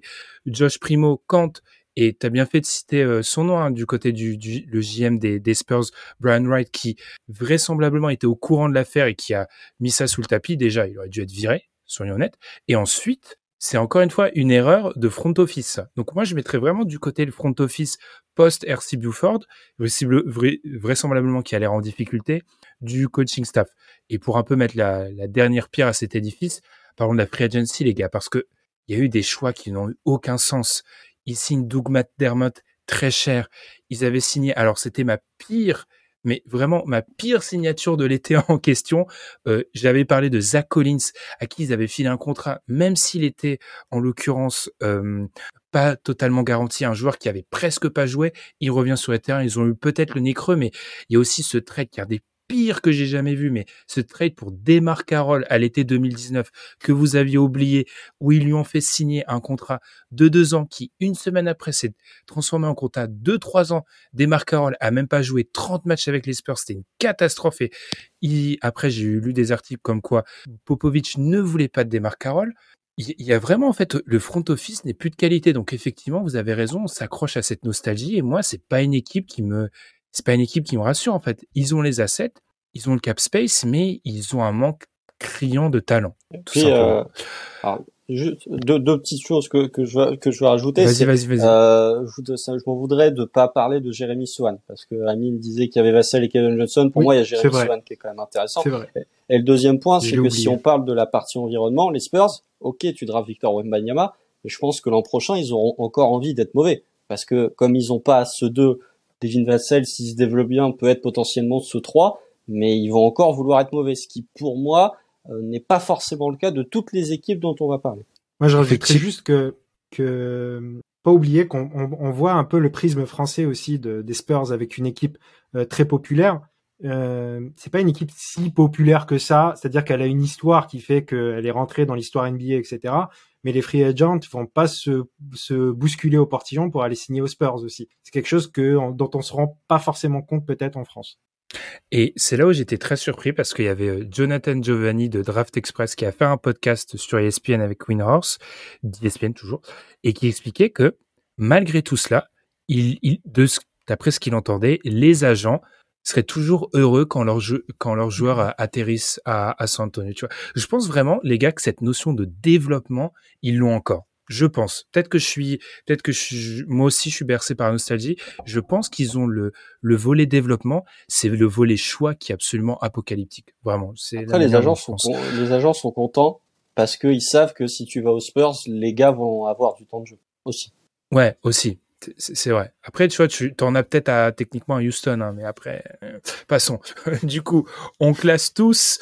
Euh, alors, on classe tous Orlando 3-4, les gars. Et ma question, moi, c'est est-ce que c'est vraiment une preuve de confiance ou est-ce que c'est plutôt euh, euh, un symbole de la faiblesse de la concurrence, les gars? Euh, Placer Orlando comme une situation moyenne, correcte comme environnement. Amine, t'en penses quoi?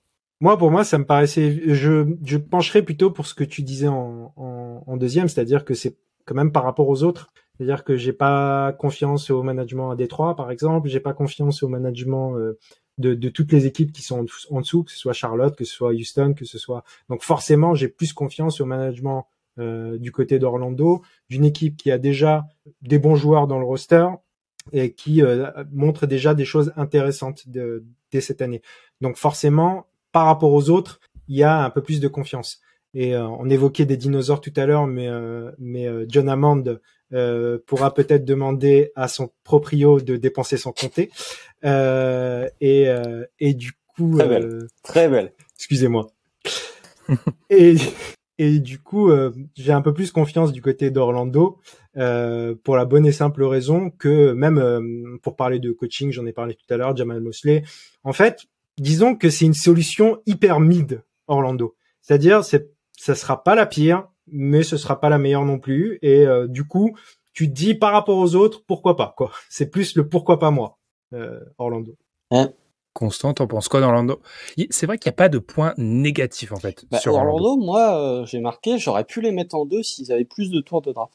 Et je vais m'expliquer parce que euh, ils ont, comme on l'a mentionné tout à l'heure, la qualité du roster avec ce duo euh, Franz Wagner et Paolo Banquero. Pour moi, ils ont un coach qui, euh, tu parlais de, de coach viré, je pense pas que Jamal, Mosley, hormis euh, tremblement de terre, euh, soit euh, viré d'ici une ou deux saisons. Je trouve qu'il qu'il il est pas au niveau de Mark Denot, mais je trouve qu'il propose quelque chose de neuf et qu'il a une vraie vision de jeu, de, de savoir comment faire évoluer ce Magic. Et puis il y a un point qu'il faut pas oublier pour moi, c'est que on en a parlé euh, avec Adrien, on salue. Ils ont le pic des boules cette année qui est protégé top 4, mais potentiellement euh, si ils se retrouvent à drafter en septième, en huitième position, ils peuvent ajouter ce guard play qui leur manque. Donc, alors après, le top 10 n'est pas vraiment constitué de guard play euh, de la draft 2023, on va pas se le cacher, mais ils peuvent ajouter un autre talent et du coup, tu arriverais avec ce trio de jeunes avec Franz Wagner, Paolo Banquero plus ton second pick 2023 et qui potentiellement peut apporter ce côté guard play. Euh, donc euh, Orlando, pour moi, c'est c'est pas un choix par défaut parce que je trouve que si on reprend les critères que j'ai mentionnés, ils cochent pas mal de cases et que en fonction de qui ils vont drafter, s'ils ont le pick des Bulls, en fonction de qui ils vont drafter, bah en fait ils peuvent résoudre ce problème de guard play. Je suis assez d'accord avec vous. Moi, ça reste pas par défaut, mais c'est-à-dire que autant je suis d'accord avec toi, Constant. Ils peuvent trouver ce, ce porteur de balle. Après, moi, je maintiens que c'est quand même quelque chose de toujours très difficile. C'est qu'en fait, si je retourne un peu ma réflexion, ils n'ont aucun point fort identifié, en fait. Ce sont, sont pas ceux qui ont le meilleur coach, ce sont pas ceux qui ont le meilleur front office, ce sont pas eux qui ont le plus d'assets. Euh, cap space, pas vraiment. Euh, non, parce qu'ils ont ils ont marqué le fus de signer. Enfin bref, ils ont aucun point fort, mais en tout cas, j'arrive pas à leur trouver des faiblesses. Et c'est vrai que en tout cas, ils ont l'avantage. C'est peut-être un avantage que n'a pas Indiana, c'est que à moyen terme, tous leurs joueurs sont sécurisés en fait. Les joueurs de leur de leur centre, eux, sont déjà sécurisés parce qu'ils sont tous en contrat rookie. Enchaînons peut-être les gars sur euh, du coup Détroit parce que tu as parlé de ces questions et je pense qu'on va citer un nom. Hein. Amine, c'est Troy Weaver, le GM qui visiblement aime les pivots beaucoup, trop, beaucoup trop les pivots.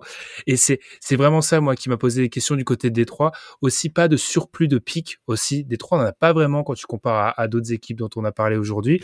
Mon problème en fait avec Détroit, c'est que j'ai l'impression que si Cade est en bonne santé dans une conférence est où il y a toujours parfois un moyen de faire des coups, euh, avec certaines questions dans leur questions de leur division de moins en moins en réalité. Donc une division assez solide, mais quand même une conférence est où il y a des coups. J'ai peur qu'à moyen terme, en fait, Victor soit la dernière pièce. Un peu comme ce qui s'est passé du côté de Cleveland, c'est-à-dire qu'en gros, Victor arrive, le fit commence à bien, à bien, euh, les éléments s'associent bien, et du coup, ils sont plus en position d'ajouter d'autres talents. Et du coup, je me demande si le cœur actuel sera assez fort. Donc c'est un peu ma question du côté des trois, et j'ai peur que du coup, si c'est le cœur actuel, ils n'aient pas du côté du front office la capacité à trouver des éléments intéressants. Et deuxième chose, il sera peut-être viré. Je pense plus qu'il y aura Dwayne Casey, mais théorie du vide, je n'aime pas euh, donner à Troy Weaver la capacité d'embaucher un coach, c'est pas ce qu'il va faire. Je te laisse enchaîner, Ami.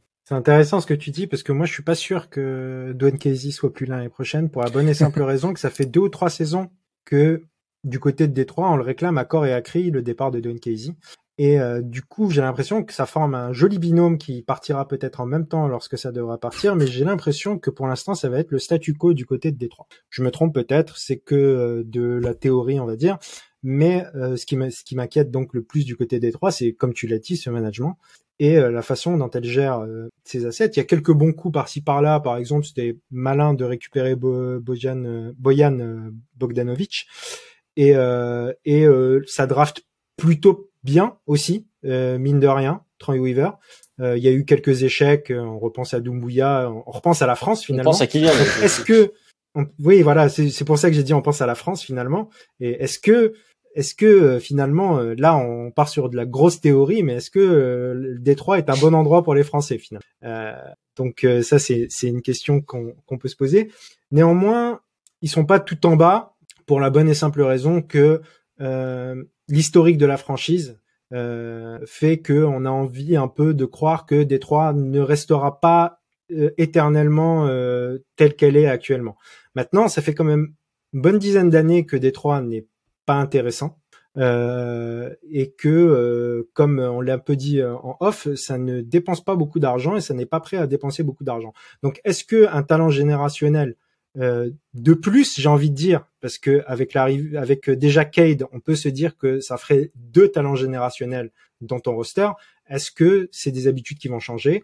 Est-ce que Troy Weaver sera toujours là Et du coup, je m'inquiète de la façon dont l'argent sera dépensé?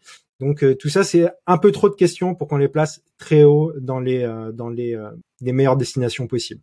Détroit, Constant, beaucoup de pivots. Moi, je suis désolé, j'ai encore regardé l'effectif.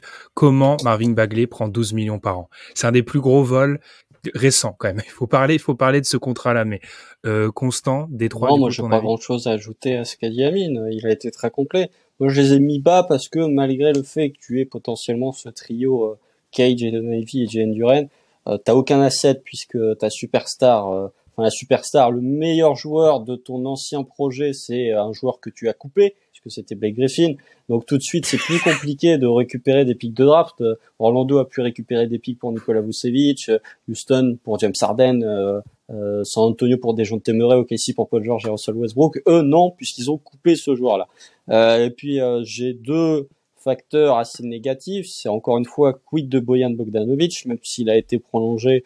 Je suis toujours pas convaincu que son futur s'écrive du côté de Détroit. Et puis le deuxième, c'est euh, le duo de malfaiteurs Dwayne Casey et Troy Weezer. C'est que il y a un moment non mais Troy Weaver, il était à OKC. Hein. C'est lui qui a grandement contribué à la draft de Russell Westbrook. Mais depuis sa prise de pouvoir, je comprends pas je comprends pas la logique. Et Dwayne Casey, euh, pour moi, euh, euh, déjà c'était ok. Quand tu voulais accrocher les playoffs, Dwayne Casey c'était le bon choix de coach. Mais à partir du moment où Détroit est parti en reconstruction, même si Dwayne Casey a un passif du côté de Toronto d'avoir su développer quelques jeunes, pour moi c'était pas le coach à, à engager, c'était pas le coach à conserver sur la durée. Donc euh, je suis même pas convaincu que euh, Troy Weezer va euh, passer à autre chose et changer de coach. Donc je pense que d'ici deux ans, Dwayne Casey peut encore être là du côté de Détroit. Donc oui, pour moi, le fait qu'il n'ait aucun asset, plus le fait que ton coach soit assez daté dans sa vision de jeu, fait que ils sont plus bas pour moi. Eh bien, on fait un, un grand salut à Elias. Quel portrait assez triste qu'on vient de brosser. Euh, enchaînons et continuons avec Houston parce que euh, Houston, Houston septième chez toi, Amine, sixième chez moi, septième chez les auditeurs, mais constant. Voilà, contre contre la masse, c'est érigé et a dit non. Houston c'est 4. Est-ce que c'est en, grande partie à cause des assets? Enfin, grâce aux assets. Parce que, parce que pour moi, Houston, il y a plusieurs choses. Bon, déjà, il y a le pic des, il y a les pics des nets. Donc, en termes d'assets, bon, je vous laisse regarder les nets, ils sont plutôt bien. Euh, deuxième point, c'est que euh, eux, pour le coup, tu es sûr qu'à l'été, Stephen Silas n'est plus là. Ils le gardent, ils le gardent parce que du coup, euh, ça leur permet de perdre des, de perdre des matchs et euh, ça renforce leur, leur, probabilité à la loterie. Mais tu es sûr qu'à l'été, Stephen Silas ne sera plus coach des Rockets. Donc déjà, il va y avoir un changement de coach. Et je j'ai envie de croire que Raphaël Stone, qui est le GM actuel des Rockets, va être un peu plus malin dans, sa choix, dans son choix de coach que Stephen Silas. Le deuxième point, c'est que l'an prochain, le pic des Rockets, hormis s'il est protégé 1 à 4, part à OKC. Donc les Rockets vont se retrouver dans l'obligation et dans la volonté d'être meilleurs que ce qu'ils peuvent être cette saison. Et ça rejoint un peu avec le cap space, c'est que selon les calculs, c'est toujours assez complexe de calculer le cap space, mais ils vont se retrouver avec 55 millions de cap space. Amine est au courant des quelques rumeurs sur un meneur barbu euh, qui pourrait faire son retour du côté de la franchise du Texas. Ça reste à déterminer, mais euh, je pense que Houston va essayer d'être actif sur cette free agency 2023, ce qui n'est pas forcément le meilleur move à faire, mais en tout cas, ils vont essayer de se renforcer et même, j'ai envie de dire, ils sont dans l'obligation de se renforcer si tu veux pas envoyer un pic euh, très très élevé au KC parce que euh, je refuse de croire que les Rockets vont être quatre années de suite dans le bottom four à la draft. Pour moi, c'est pas possible. Ou alors là, va vraiment falloir commencer à, à sortir les fourches. Donc oui, je les mets quatrième parce que le changement de coach, parce que le fait que pour moi ils vont être actifs euh, durant l'été et qu'ils vont être meilleurs parce qu'ils sont dans l'obligation d'être meilleurs, et les assets qui euh, potentiellement sont les meilleurs de toutes les équipes. Ça se discute avec les Clippers, mais en l'état actuel, si le roster des Clippers ne bouge pas, euh, ils ont les meilleurs assets. Amine, tu as été plus sévère avec Houston, septième, pourquoi? Alors, tout ce qu'a dit Constant est très juste, seulement on part sur quelque chose de trop fictionnel, on va dire. Je suis d'accord sur le fait que Silas, ça fait assez peu de doute aujourd'hui, surtout que effectivement, ils vont devoir gagner des matchs. Euh, dans le cas, par exemple, de recruter des free agents, effectivement, je vois mal justement un meilleur free, meilleur agents que James Harden pourrait récupérer, et ça m'inquiète un peu aussi. Euh, non pas, moi je suis très content de ce que fait James Harden à Philadelphie actuellement, mais euh, James Harden de retour à Houston après avoir euh, écumé euh, d'autres endroits à l'est, je suis pas sûr de la motivation grande. S'il le fait, en tout cas, j'ai pas l'impression que ce sera pour aller chercher un titre tout de suite, ce qu'il avait l'air de vouloir faire euh, du côté de Brooklyn et du côté de Philadelphie. Donc euh, plutôt inquiet de l'état d'esprit de James Harden, parce que sinon en termes de guard play, effectivement, si James Harden retourne à Houston l'année prochaine, là on est servi du côté de Victor. Donc tout ça relève en fait sur des données qui sont un peu trop fictionnelles et euh, sur lesquelles on peut pas être sûr qu'elles vont arriver ou non. Mais en l'état de, en l'état actuel des choses, le fit pour son contrat rookie, c'est aussi le fit de l'effectif dont on a parlé tout à l'heure, le fit terrain. Et moi, ça fait partie des choses qui m'inquiètent dans, dans, dans tout son contrat rookie parce que, disons que j'aime beaucoup, par exemple, Jalen Green. J'aime beaucoup le potentiel qu'il peut avoir, mais j'ai l'impression que c'est vraiment pas un bon joueur à mettre à côté de Victor Wembanyama, par exemple. Et comme c'est actuellement le projet numéro un du côté du Stan, même si certains diront que c'est Alperen Sengun, de toute manière, si le projet devient Alperen Sengun, c'est aussi un problème pour mettre à côté de Victor. Donc le, en fait, s'ils doivent recruter Victor, la seule solution pour que ça marche, c'est que le projet devienne Victor et qu'il va falloir changer beaucoup de choses. Donc, de fait, j'arrive pas à les classer mieux que tout en bas pour la bonne et simple raison qu'on ne sait pas du tout à quoi euh, à quoi ils doivent ressembler pour que ça marche. Si je dois vous départager, moi je les ai euh, personnellement, je les avais classés je les avais classés 6 et j'ai beaucoup hésité avec Détroit. J'avais beaucoup hésité. Euh, petite chose à rajouter peut-être sur le GM Rafael Stone qui a, qui a entré du coup dans l'organigramme de Houston en 2005 en même année que Saminki. Et il y a quand même des connexions entre les deux. Quand même, c'est des mecs qui philosophiquement qui se rapprochent assez. Et moi, je trouve qu'on fait pas assez ce rapprochement dans la manière de de construire l'équipe dans une vraiment une idée de maximisation totale. C'est-à-dire, j'ai le plus de talent. Voilà, je, je jette des pièces en l'air et j'ai peur que cette manière de voir ne change pas. En fait, j'ai une grande théorie avec les les Rockets, c'est que je me dis depuis euh, plusieurs semaines, s'ils prennent Victor, ils vont échanger certains de leurs jeunes talents parce qu'en fait, tout le monde ne peut pas cohabiter. Mais vu la bouillie de basket qu'ils ont proposé ces deux dernières années, leurs jeunes talents, même s'ils ont été draftés haut, auront moins de valeur en fait. Donc je pense que certains de leurs assets ont moins de, ont moins de valeur. Première chose. Deuxième chose, même si James Harden revient ou sans James Harden, alors oui, des postes de coaching, il y en a que 30 en NBA. Et ce poste-là de coach, il va être très dur à vendre. Et du coup, on va repartir probablement sur un jeune coach qui a pas d'autres options, sur un coach de, de deuxième catégorie. Et je suis pas sûr que ça soit très rassurant. Donc, autant du niveau côté asset, je leur donne un, c'est une équipe du top 3 dans tout, parmi toutes celles dont on parle. Mais l'environnement me fait très peur en fait. Et puis quand je lis Raphaël Stone, quand on lui demande ah, comment jugez-vous votre votre réussite en tant que GM, euh, c'est incomplet, mais c'est plutôt positif. Non, en fait, parce que construire une équipe, ça ne se résume pas à accumuler du talent, c'est proposer quelque chose sur le terrain. Et pour l'instant, c'est abominable à Houston. Donc, je suis assez, euh, je suis assez partagé. En parlant de partager, finissons par les Hornets. On finit souvent par eux. Hein. C'est les séquences en ce moment. Les, les aussi finissent souvent Les Hornets. en ce moment aussi. Euh, les Hornets, qui veut commencer par les Hornets J'avoue que j'ai même pas mis de questions vraiment pour eux dans la trame sur les Hornets dernier. Ça, prouve bien que j'avais limite complètement sorti l'équipe de, de quoi. C'est quoi les gars? Pas de surplus d'assets. Clifford qui a, sachant, on va en parler dans quelques minutes, le front office qui a un job plus ou moins assuré, euh, un effectif avec des problèmes hors terrain, je pense que déjà là, ça commence à faire beaucoup. Ah, c'est-à-dire que l'environnement du côté de Charlotte est pas le plus positif, quoi.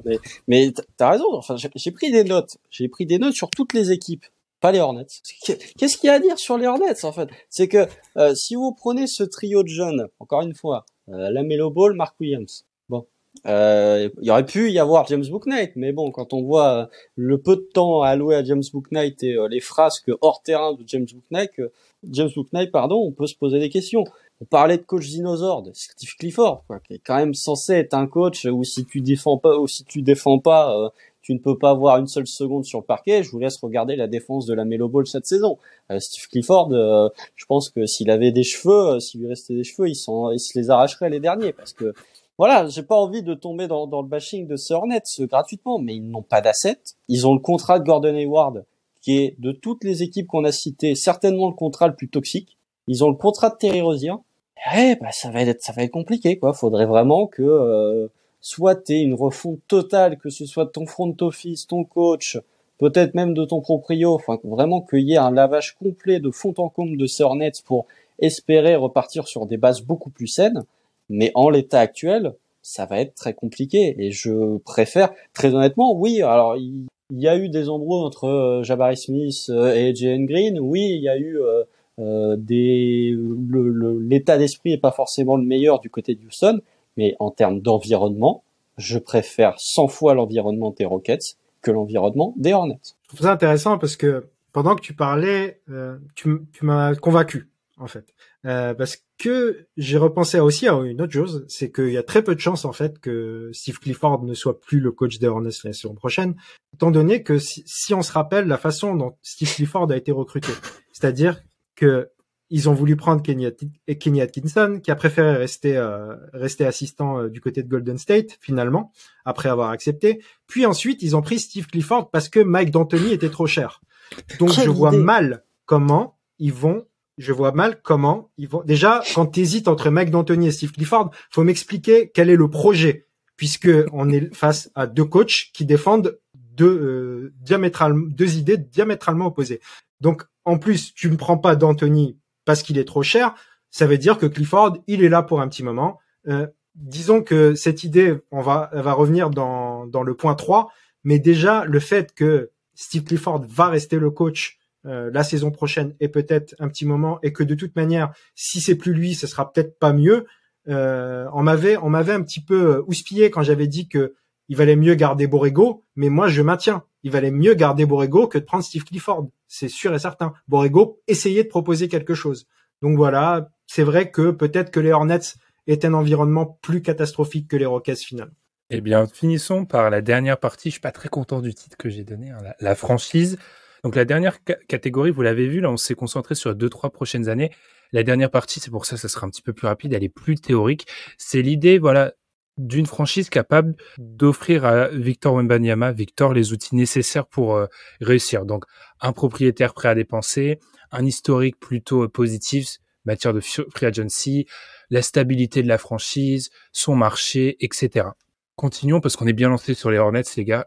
les Hornets, c'est marrant, mais les Hornets, encore une fois, je, je plaide l'excuse du décalage horaire.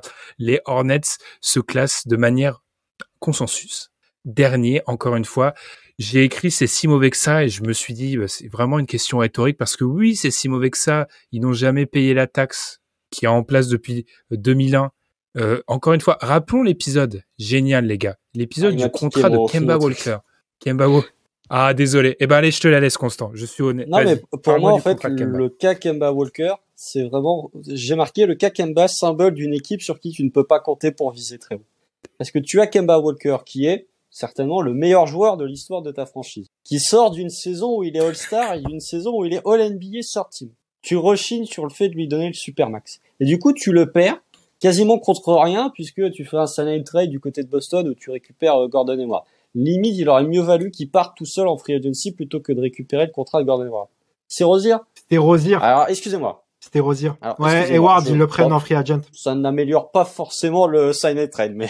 ouais, ça euh, Excusez-moi, excusez-moi. Tu as raison, euh, Amine, de, de me rectifier.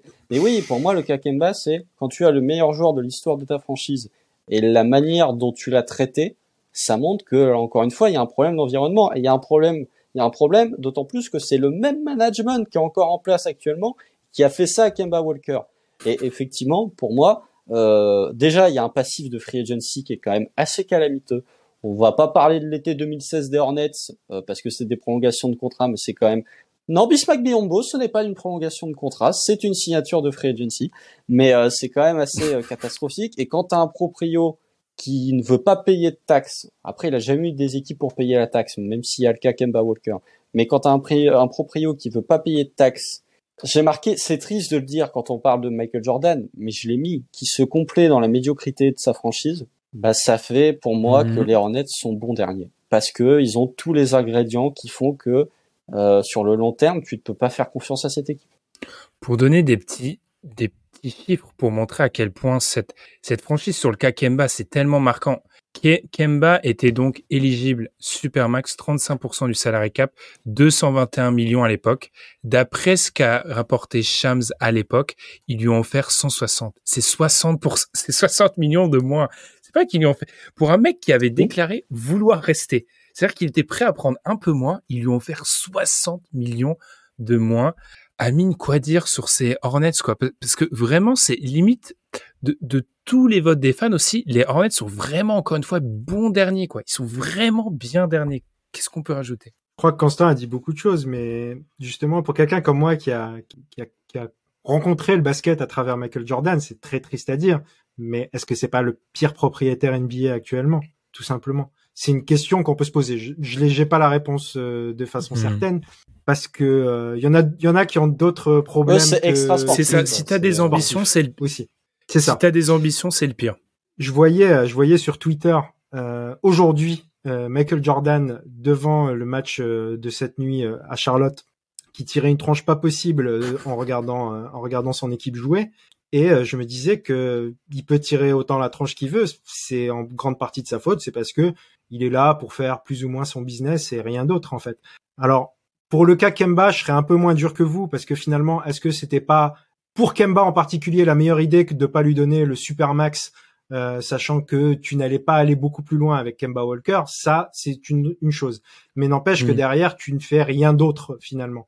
C'est-à-dire que ok, euh, tu t'évites un cas à la Bradley Bill à Washington en donnant beaucoup trop d'argent à Kemba Walker, mais derrière tu ne cherches pas à faire quelque chose de d'extraordinaire. Ils ont eu la chance aussi que James Wiseman soit pris euh, par Golden State parce que je pense qu'il se serait jeté dessus et que le projet des Warriors, des Hornets, pardon, serait encore pire euh, qu'il ne l'est aujourd'hui. Moi, pour moi, sur le côté environnement à long terme, c'est évident. C'est pas demain que Michael Jordan va vendre la franchise. Euh, finalement, le, le, business est bon et euh, je ne crois pas que les ambitions à très long terme des Hornets euh, soient au-delà de faire euh, play-in de temps en temps, on va dire. Donc, je les passe en dernier sans, sans difficulté. C'est ça, c'est c'est difficile, mais c'est vraiment une franchise. Euh, moi, je, je, plains leurs fans parce que bon, enfin, je plains leurs fans. J'ai quand même leurs fans, leurs fans, parce que j'ai quand même dit dans à, l'épisode de Noël que c'était la franchise qu'il fallait éliminer de l'histoire de la NBA. Bref, passons. On vous invite à aller écouter cet épisode. Mais euh, c'est vrai que si tu as vraiment des ambitions, c'est là où je, réponds à ta question, Amine. Pour moi, c'est le pire propriétaire si tu as des ambitions NBA. Parce que tu, sais quelles seront. Il y a, y, a un, y a un plafond de verre sur tes ambitions. Tu, tu le sais parfaitement. Les gars, allons d'un extrême à l'autre, en tout cas pour nos auditeurs qui ont classé les Spurs numéro un de ce classement, l'environnement à long terme. Est-ce que là, on recycle nos arguments euh, d'il y a 30 minutes, 35 minutes, les gars? C'est-à-dire qu'on vit encore dans la nostalgie. Moi, ce qu'on a dit à ces Spurs peut complètement s'appliquer euh, sur le long terme. J'ai peut-être une théorie, c'est que euh, nos auditeurs ont peut-être voté en se mettant à la place de Victor Wembanyama. Et dans ce cas-là, si euh, si tu veux, mhm. si tu te mets dans la tête de Victor Wembanyama et tu te dis, ok, où est-ce que je peux devenir une star le plus vite possible, c'est à San Antonio. Euh, après, voilà, encore une fois, le, je pense qu'il y a un côté très franco-français aussi euh, sur les Spurs, que tu demandes, si on était un podcast en anglais et qu'on avait des auditeurs pas forcément francophones, je suis pas convaincu que le classement euh, positionnerait les Spurs en 1. Et puis encore une fois, oui, il y a ce côté euh, euh, croire que le management est toujours le même qu'en 2017 et croire que Pop est éternel, ce qui pour moi n'est le cas ni dans l'un ni dans l'autre. On va peut-être enchaîner les gars, parce que je pense que un truc à dire sur les Spurs? Non, non, non, justement, je vais te dire rien à ajouter. Et eh ben, moi, Amine, il y a un truc qui m'intéresse vraiment dans ton classement, c'est avoir mis Orlando deuxième. Je les ai mis deuxième. Alors, je me suis probablement trompé, encore une fois, dans la retraite. Non, non, c'est possible. Ah, eh bien, non, non, non, je les ai bien mis deuxième. Parle-moi d'Orlando, du coup, Amine. Pourquoi tu as une confiance euh, sur le long terme dans l'institution Orlando? Parce que c'est une phrase que j'ai beaucoup de mal à associer tous ces mots dans une même question. Donc, vas-y, Amine je trouve que dans l'historique d'avoir drafté euh, des superstars, parce que Orlando est une équipe qui historiquement a drafté des superstars, en l'occurrence. tu, cherches le Ben. Je, ne euh, tomberai pas, c'est trop gros. moi, je dirais même qu'ils en ont drafté trois des superstars, parce que j'estime, j'estime que Penny Hardaway en est une aussi. Euh, ça s'est plutôt bien passé, dans le sens où, mm. avec à chaque fois avec ces joueurs, ils ont fait finale NBA mine de rien. Donc euh, déjà historiquement, il y a quelque chose de positif dans, dans le fait d'aller drafter des superstars, en plus de superstars intérieurs. Donc euh, on est encore sur quelque chose d'un peu plus euh, d'un peu plus historique.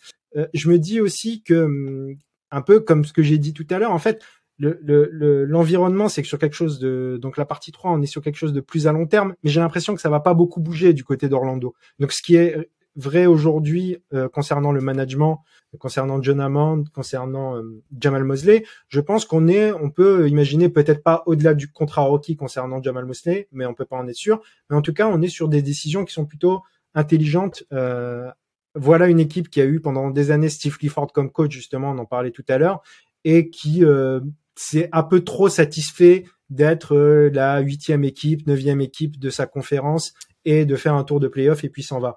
Néanmoins, c'était dur de faire autrement. Euh, dans le sens où il fallait à tout prix tout casser parce que avec Nikola Vucevic, Evan Fournier, enfin le roster comme il était construit à l'époque, tu pouvais pas faire mieux que d'être euh, dans le ventre mou. Et donc au moment où ils se sont dit on fera pas mieux, c'était peut-être un peu tard, mais finalement ils ont tout cassé. Ils ont récupéré quelques pics grâce à Vucevic. Ils ont récupéré euh, des, des, des, assets intéressants. Et puis euh, je me dis que euh, c'est un endroit aussi. Oui, voilà. Excusez-moi, j'ai eu un petit trou. Je me disais aussi, en termes d'environnement, il y a aussi peut-être un côté. Là, je me mets un petit peu à la place de Victor. Un côté climat, un côté endroit sympa je pense qu'on est dans un endroit peut-être l'endroit le plus sympa de tous euh, dans les équipes qu'on a choisies. Je suis pas certain, mais en tout cas, j'ai pas visité l'Amérique de fond en comble. Mais euh, disons que t'es pas très loin de Miami, qui peut être très sympa. T'es euh, es en Floride, quoi. Et, puis tu peux aller à Disneyland tous les jours. Et les taxes, le régime fiscal est avantageux. Ouais, ouais, ça. Ça, se défend. Surtout du côté d'Orlando. Tu parlais de cette trois drafts de, de pivot avec le même propriétaire, en fait. Depuis 91, c'est la famille de... C'est ça est-ce qu'on l'a fait à la Guy de Vaux Je ne sais pas. En tout cas, en tout cas, c'est la même famille qui euh, qui contrôle le, Magic. Donc effectivement, je pense que ça c'est positif. Et moi, c'est vrai que j'aime beaucoup cette filiation. Et il y a aussi d'un côté cette filiation, mes sentiments d'inachevé aussi, parce que les trois, les deux sont allés. Oula, je veux pas amener Victor Orlando, mais les deux, les deux pivots sont allés en finale, mais il y a ce sentiment qu'il n'y a pas encore eu ce titre qui a été glané. Donc, j'aime bien un peu en termes de storytelling, j'aime bien. C'est vrai que je pense qu'il y a beaucoup d'auditeurs, Constant pour un peu rebondir, qui se sont mis à la place de Victor, et c'est vrai, je refais référence à cet épisode de, de, du, du podcast de Brian Windhorst. Victor Wembanyama a dit il n'y a pas de franchise euh, où je préfère aller, mais lui avait dit en gros, moi je reste persuadé que si on demande vraiment à Victor voilà, on lui fait avaler, je sais pas, le sérum de vérité, il répondra San Antonio. effectivement, euh, parmi les quatre de, des, des, plus mal classés. Encore une fois, Constant, tu nous as mis Houston plus haut que les autres. Explique-moi, parce que là, autant je peux te défendre sur l'environnement, mais là, avec leur proprio qui est, alors lui, dans la catégorie énergumène, qui est peut-être euh, numéro un, je pense. Comment tu peux défendre ça Je vais me défendre en utilisant un, un, argument que j'aurais pu utiliser pour Orlando, c'est que euh, il y a le passif en fait. Et je, je doute que Tillman Fertitta fasse deux fois la même erreur. Comme je doute qu'Orlando fasse deux fois la même erreur de se complaire dans le milieu de classement. Parce que, euh, voilà, quand Tillman Fertitta, Fertitta a racheté les Rockets, on est à l'été 2018 les Rockets sortent d'une finale de conf face aux Warriors où ils perdent en Game 7 et euh, bon, il y a des tractations au niveau du contrat de Chris Paul, du contrat de Clint Capella qui potentiellement bah, fait que Trevor Ariza part du côté de, de Phoenix. Enfin, globalement, euh, Tillman Fartita et la, la Luxury Tax, ce n'est pas, euh, ça ne fait pas bon ménage.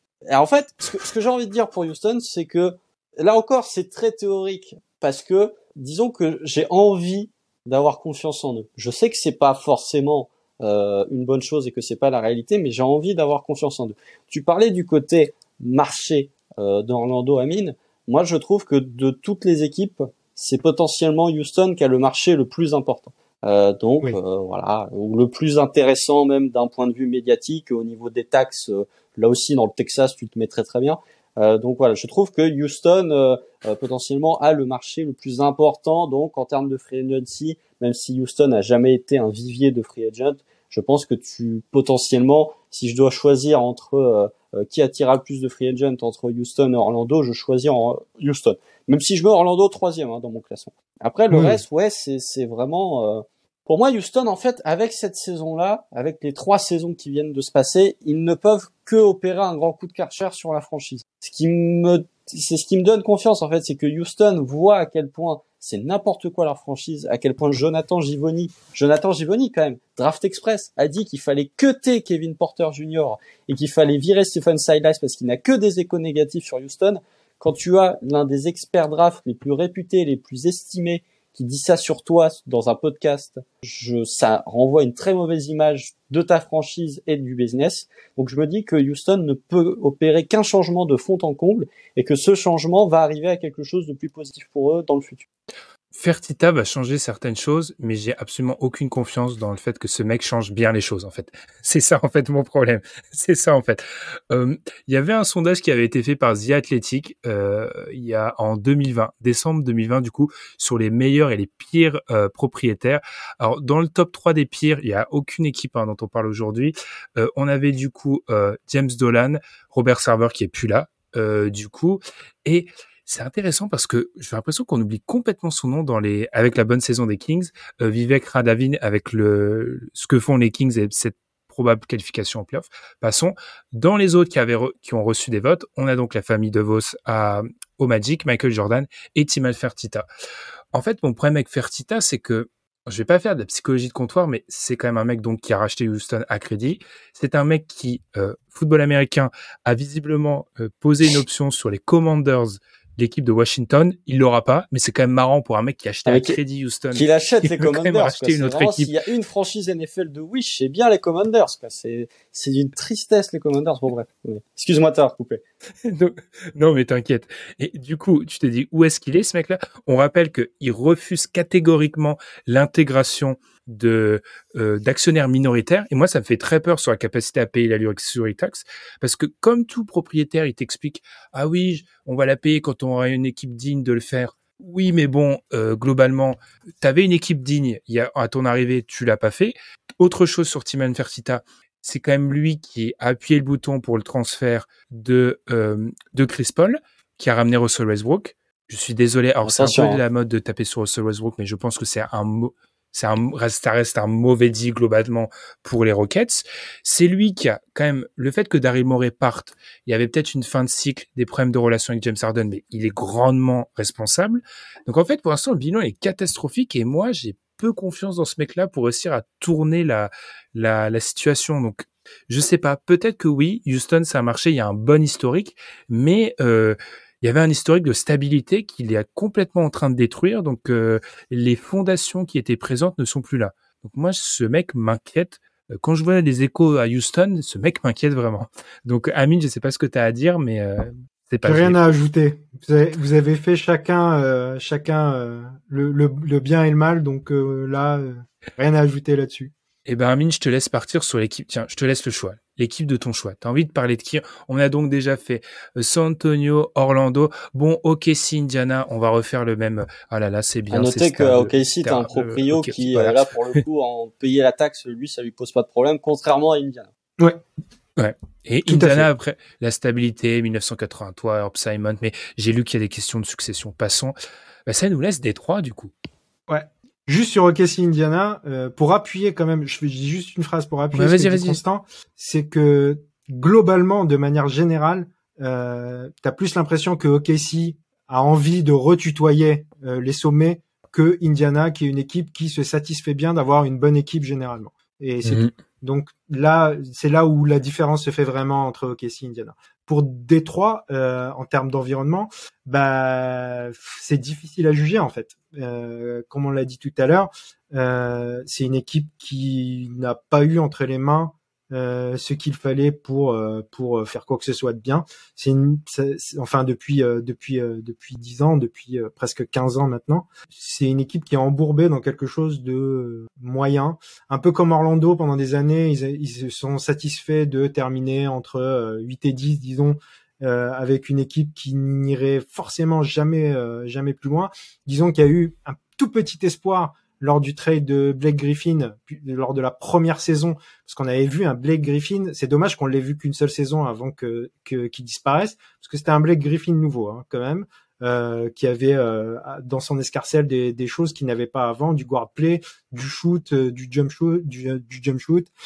c'était vraiment un Blake Griffin bon à tout faire qui les avait quand même amenés en playoff, même si c'était terminé assez rapidement. Si j'étais, je crois, face aux Bucks. Euh, en tout cas, disons que il n'y a pas eu beaucoup d'embellies. Euh, dès qu'on a vu le, la draft de Kate Cunningham, on s'est dit que ok, ça y est, il y a quelque chose qui va qui va démarrer réellement.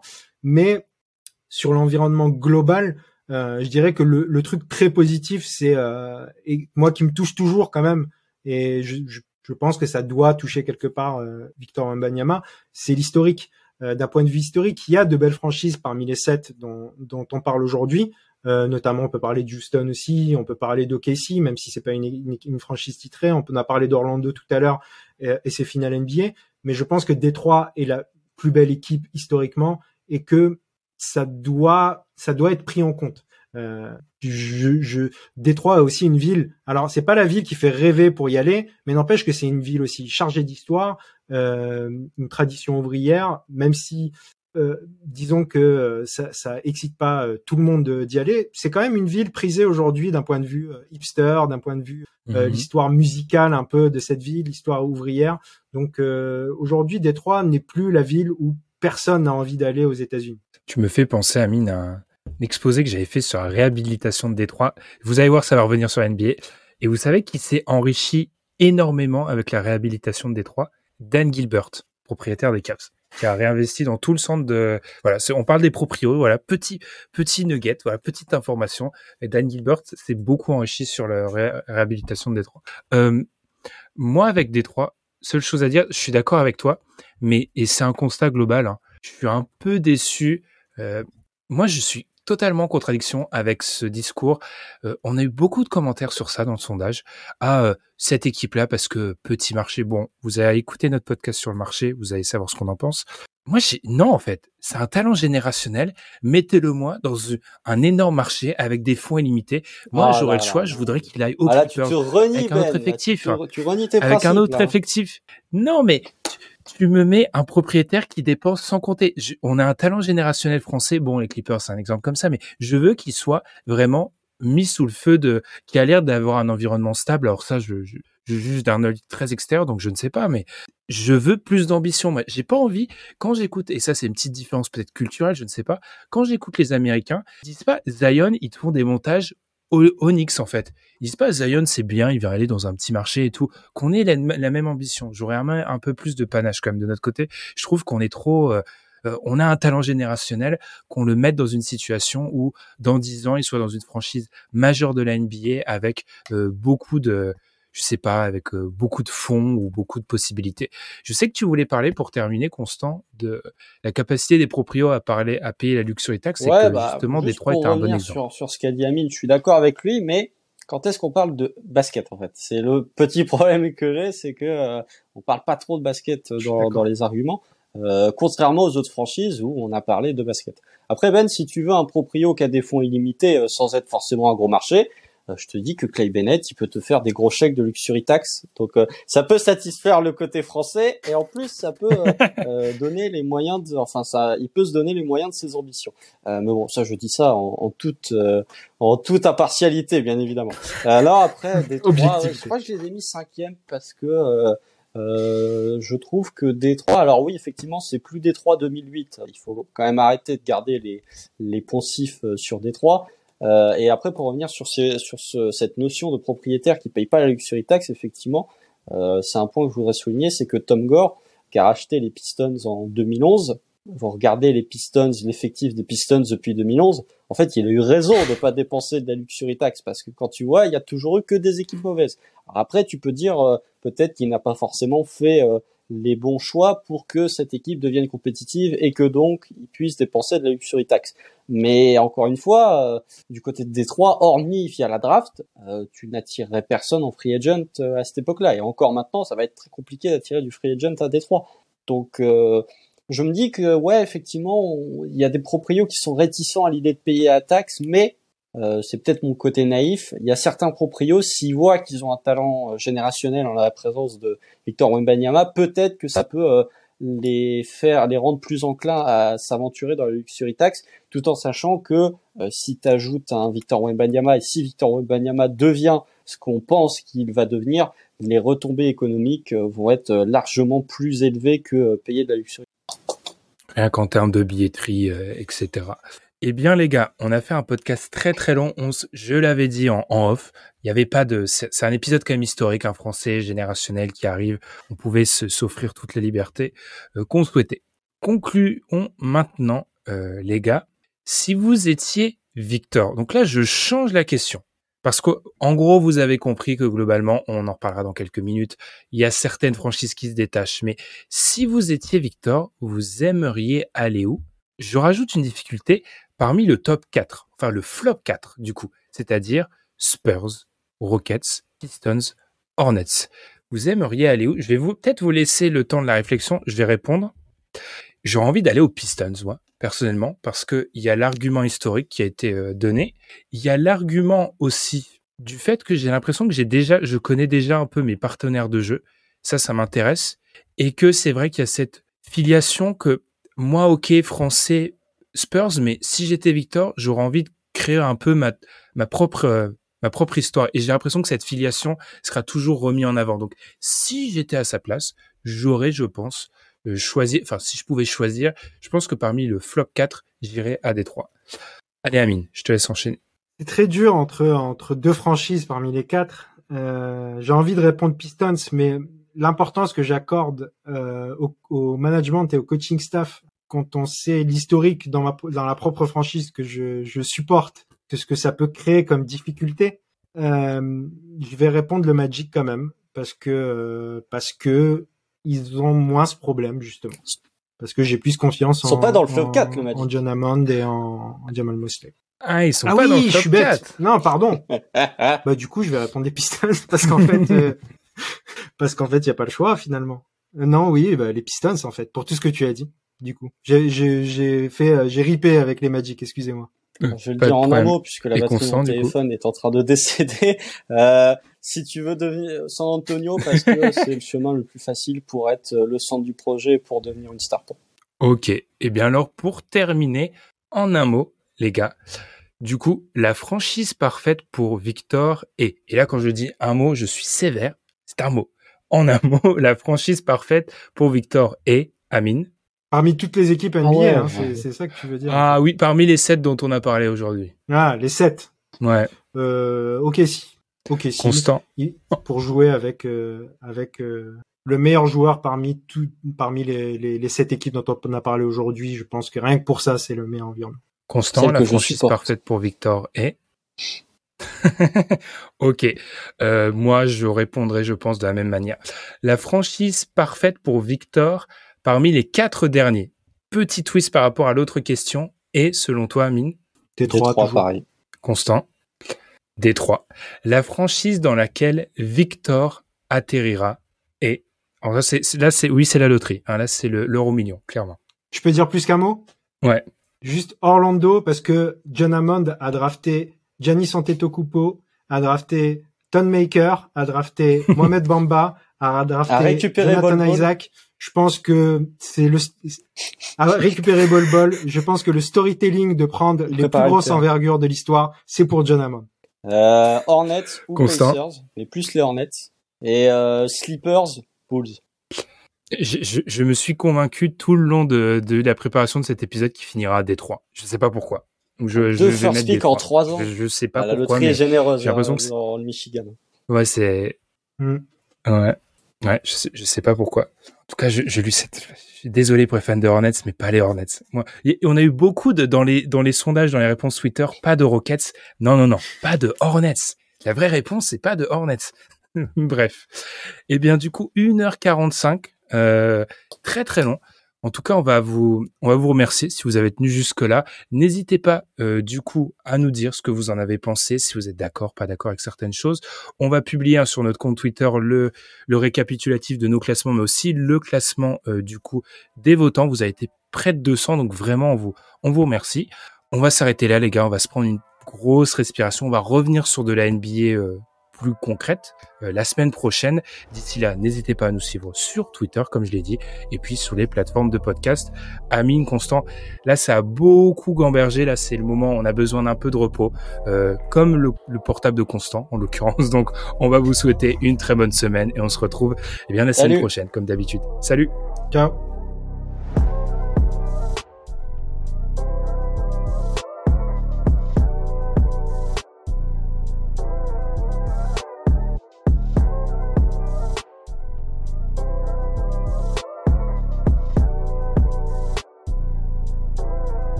Hi, I'm Daniel, founder of Pretty Litter. Did you know cats tend to hide symptoms of sickness and pain? I learned this the hard way after losing my cat, Gingy. So I created Pretty Litter, a health monitoring litter that helps detect early signs of illness by changing colors, saving you money and potentially your cat's life. Pretty Litter is veterinarian developed, and it's the easiest way to keep tabs on your fur baby's health right at home. Go to prettylitter.com and use code ACAST for 20% off your first order and a free cat toy. Terms and conditions apply. See site for details.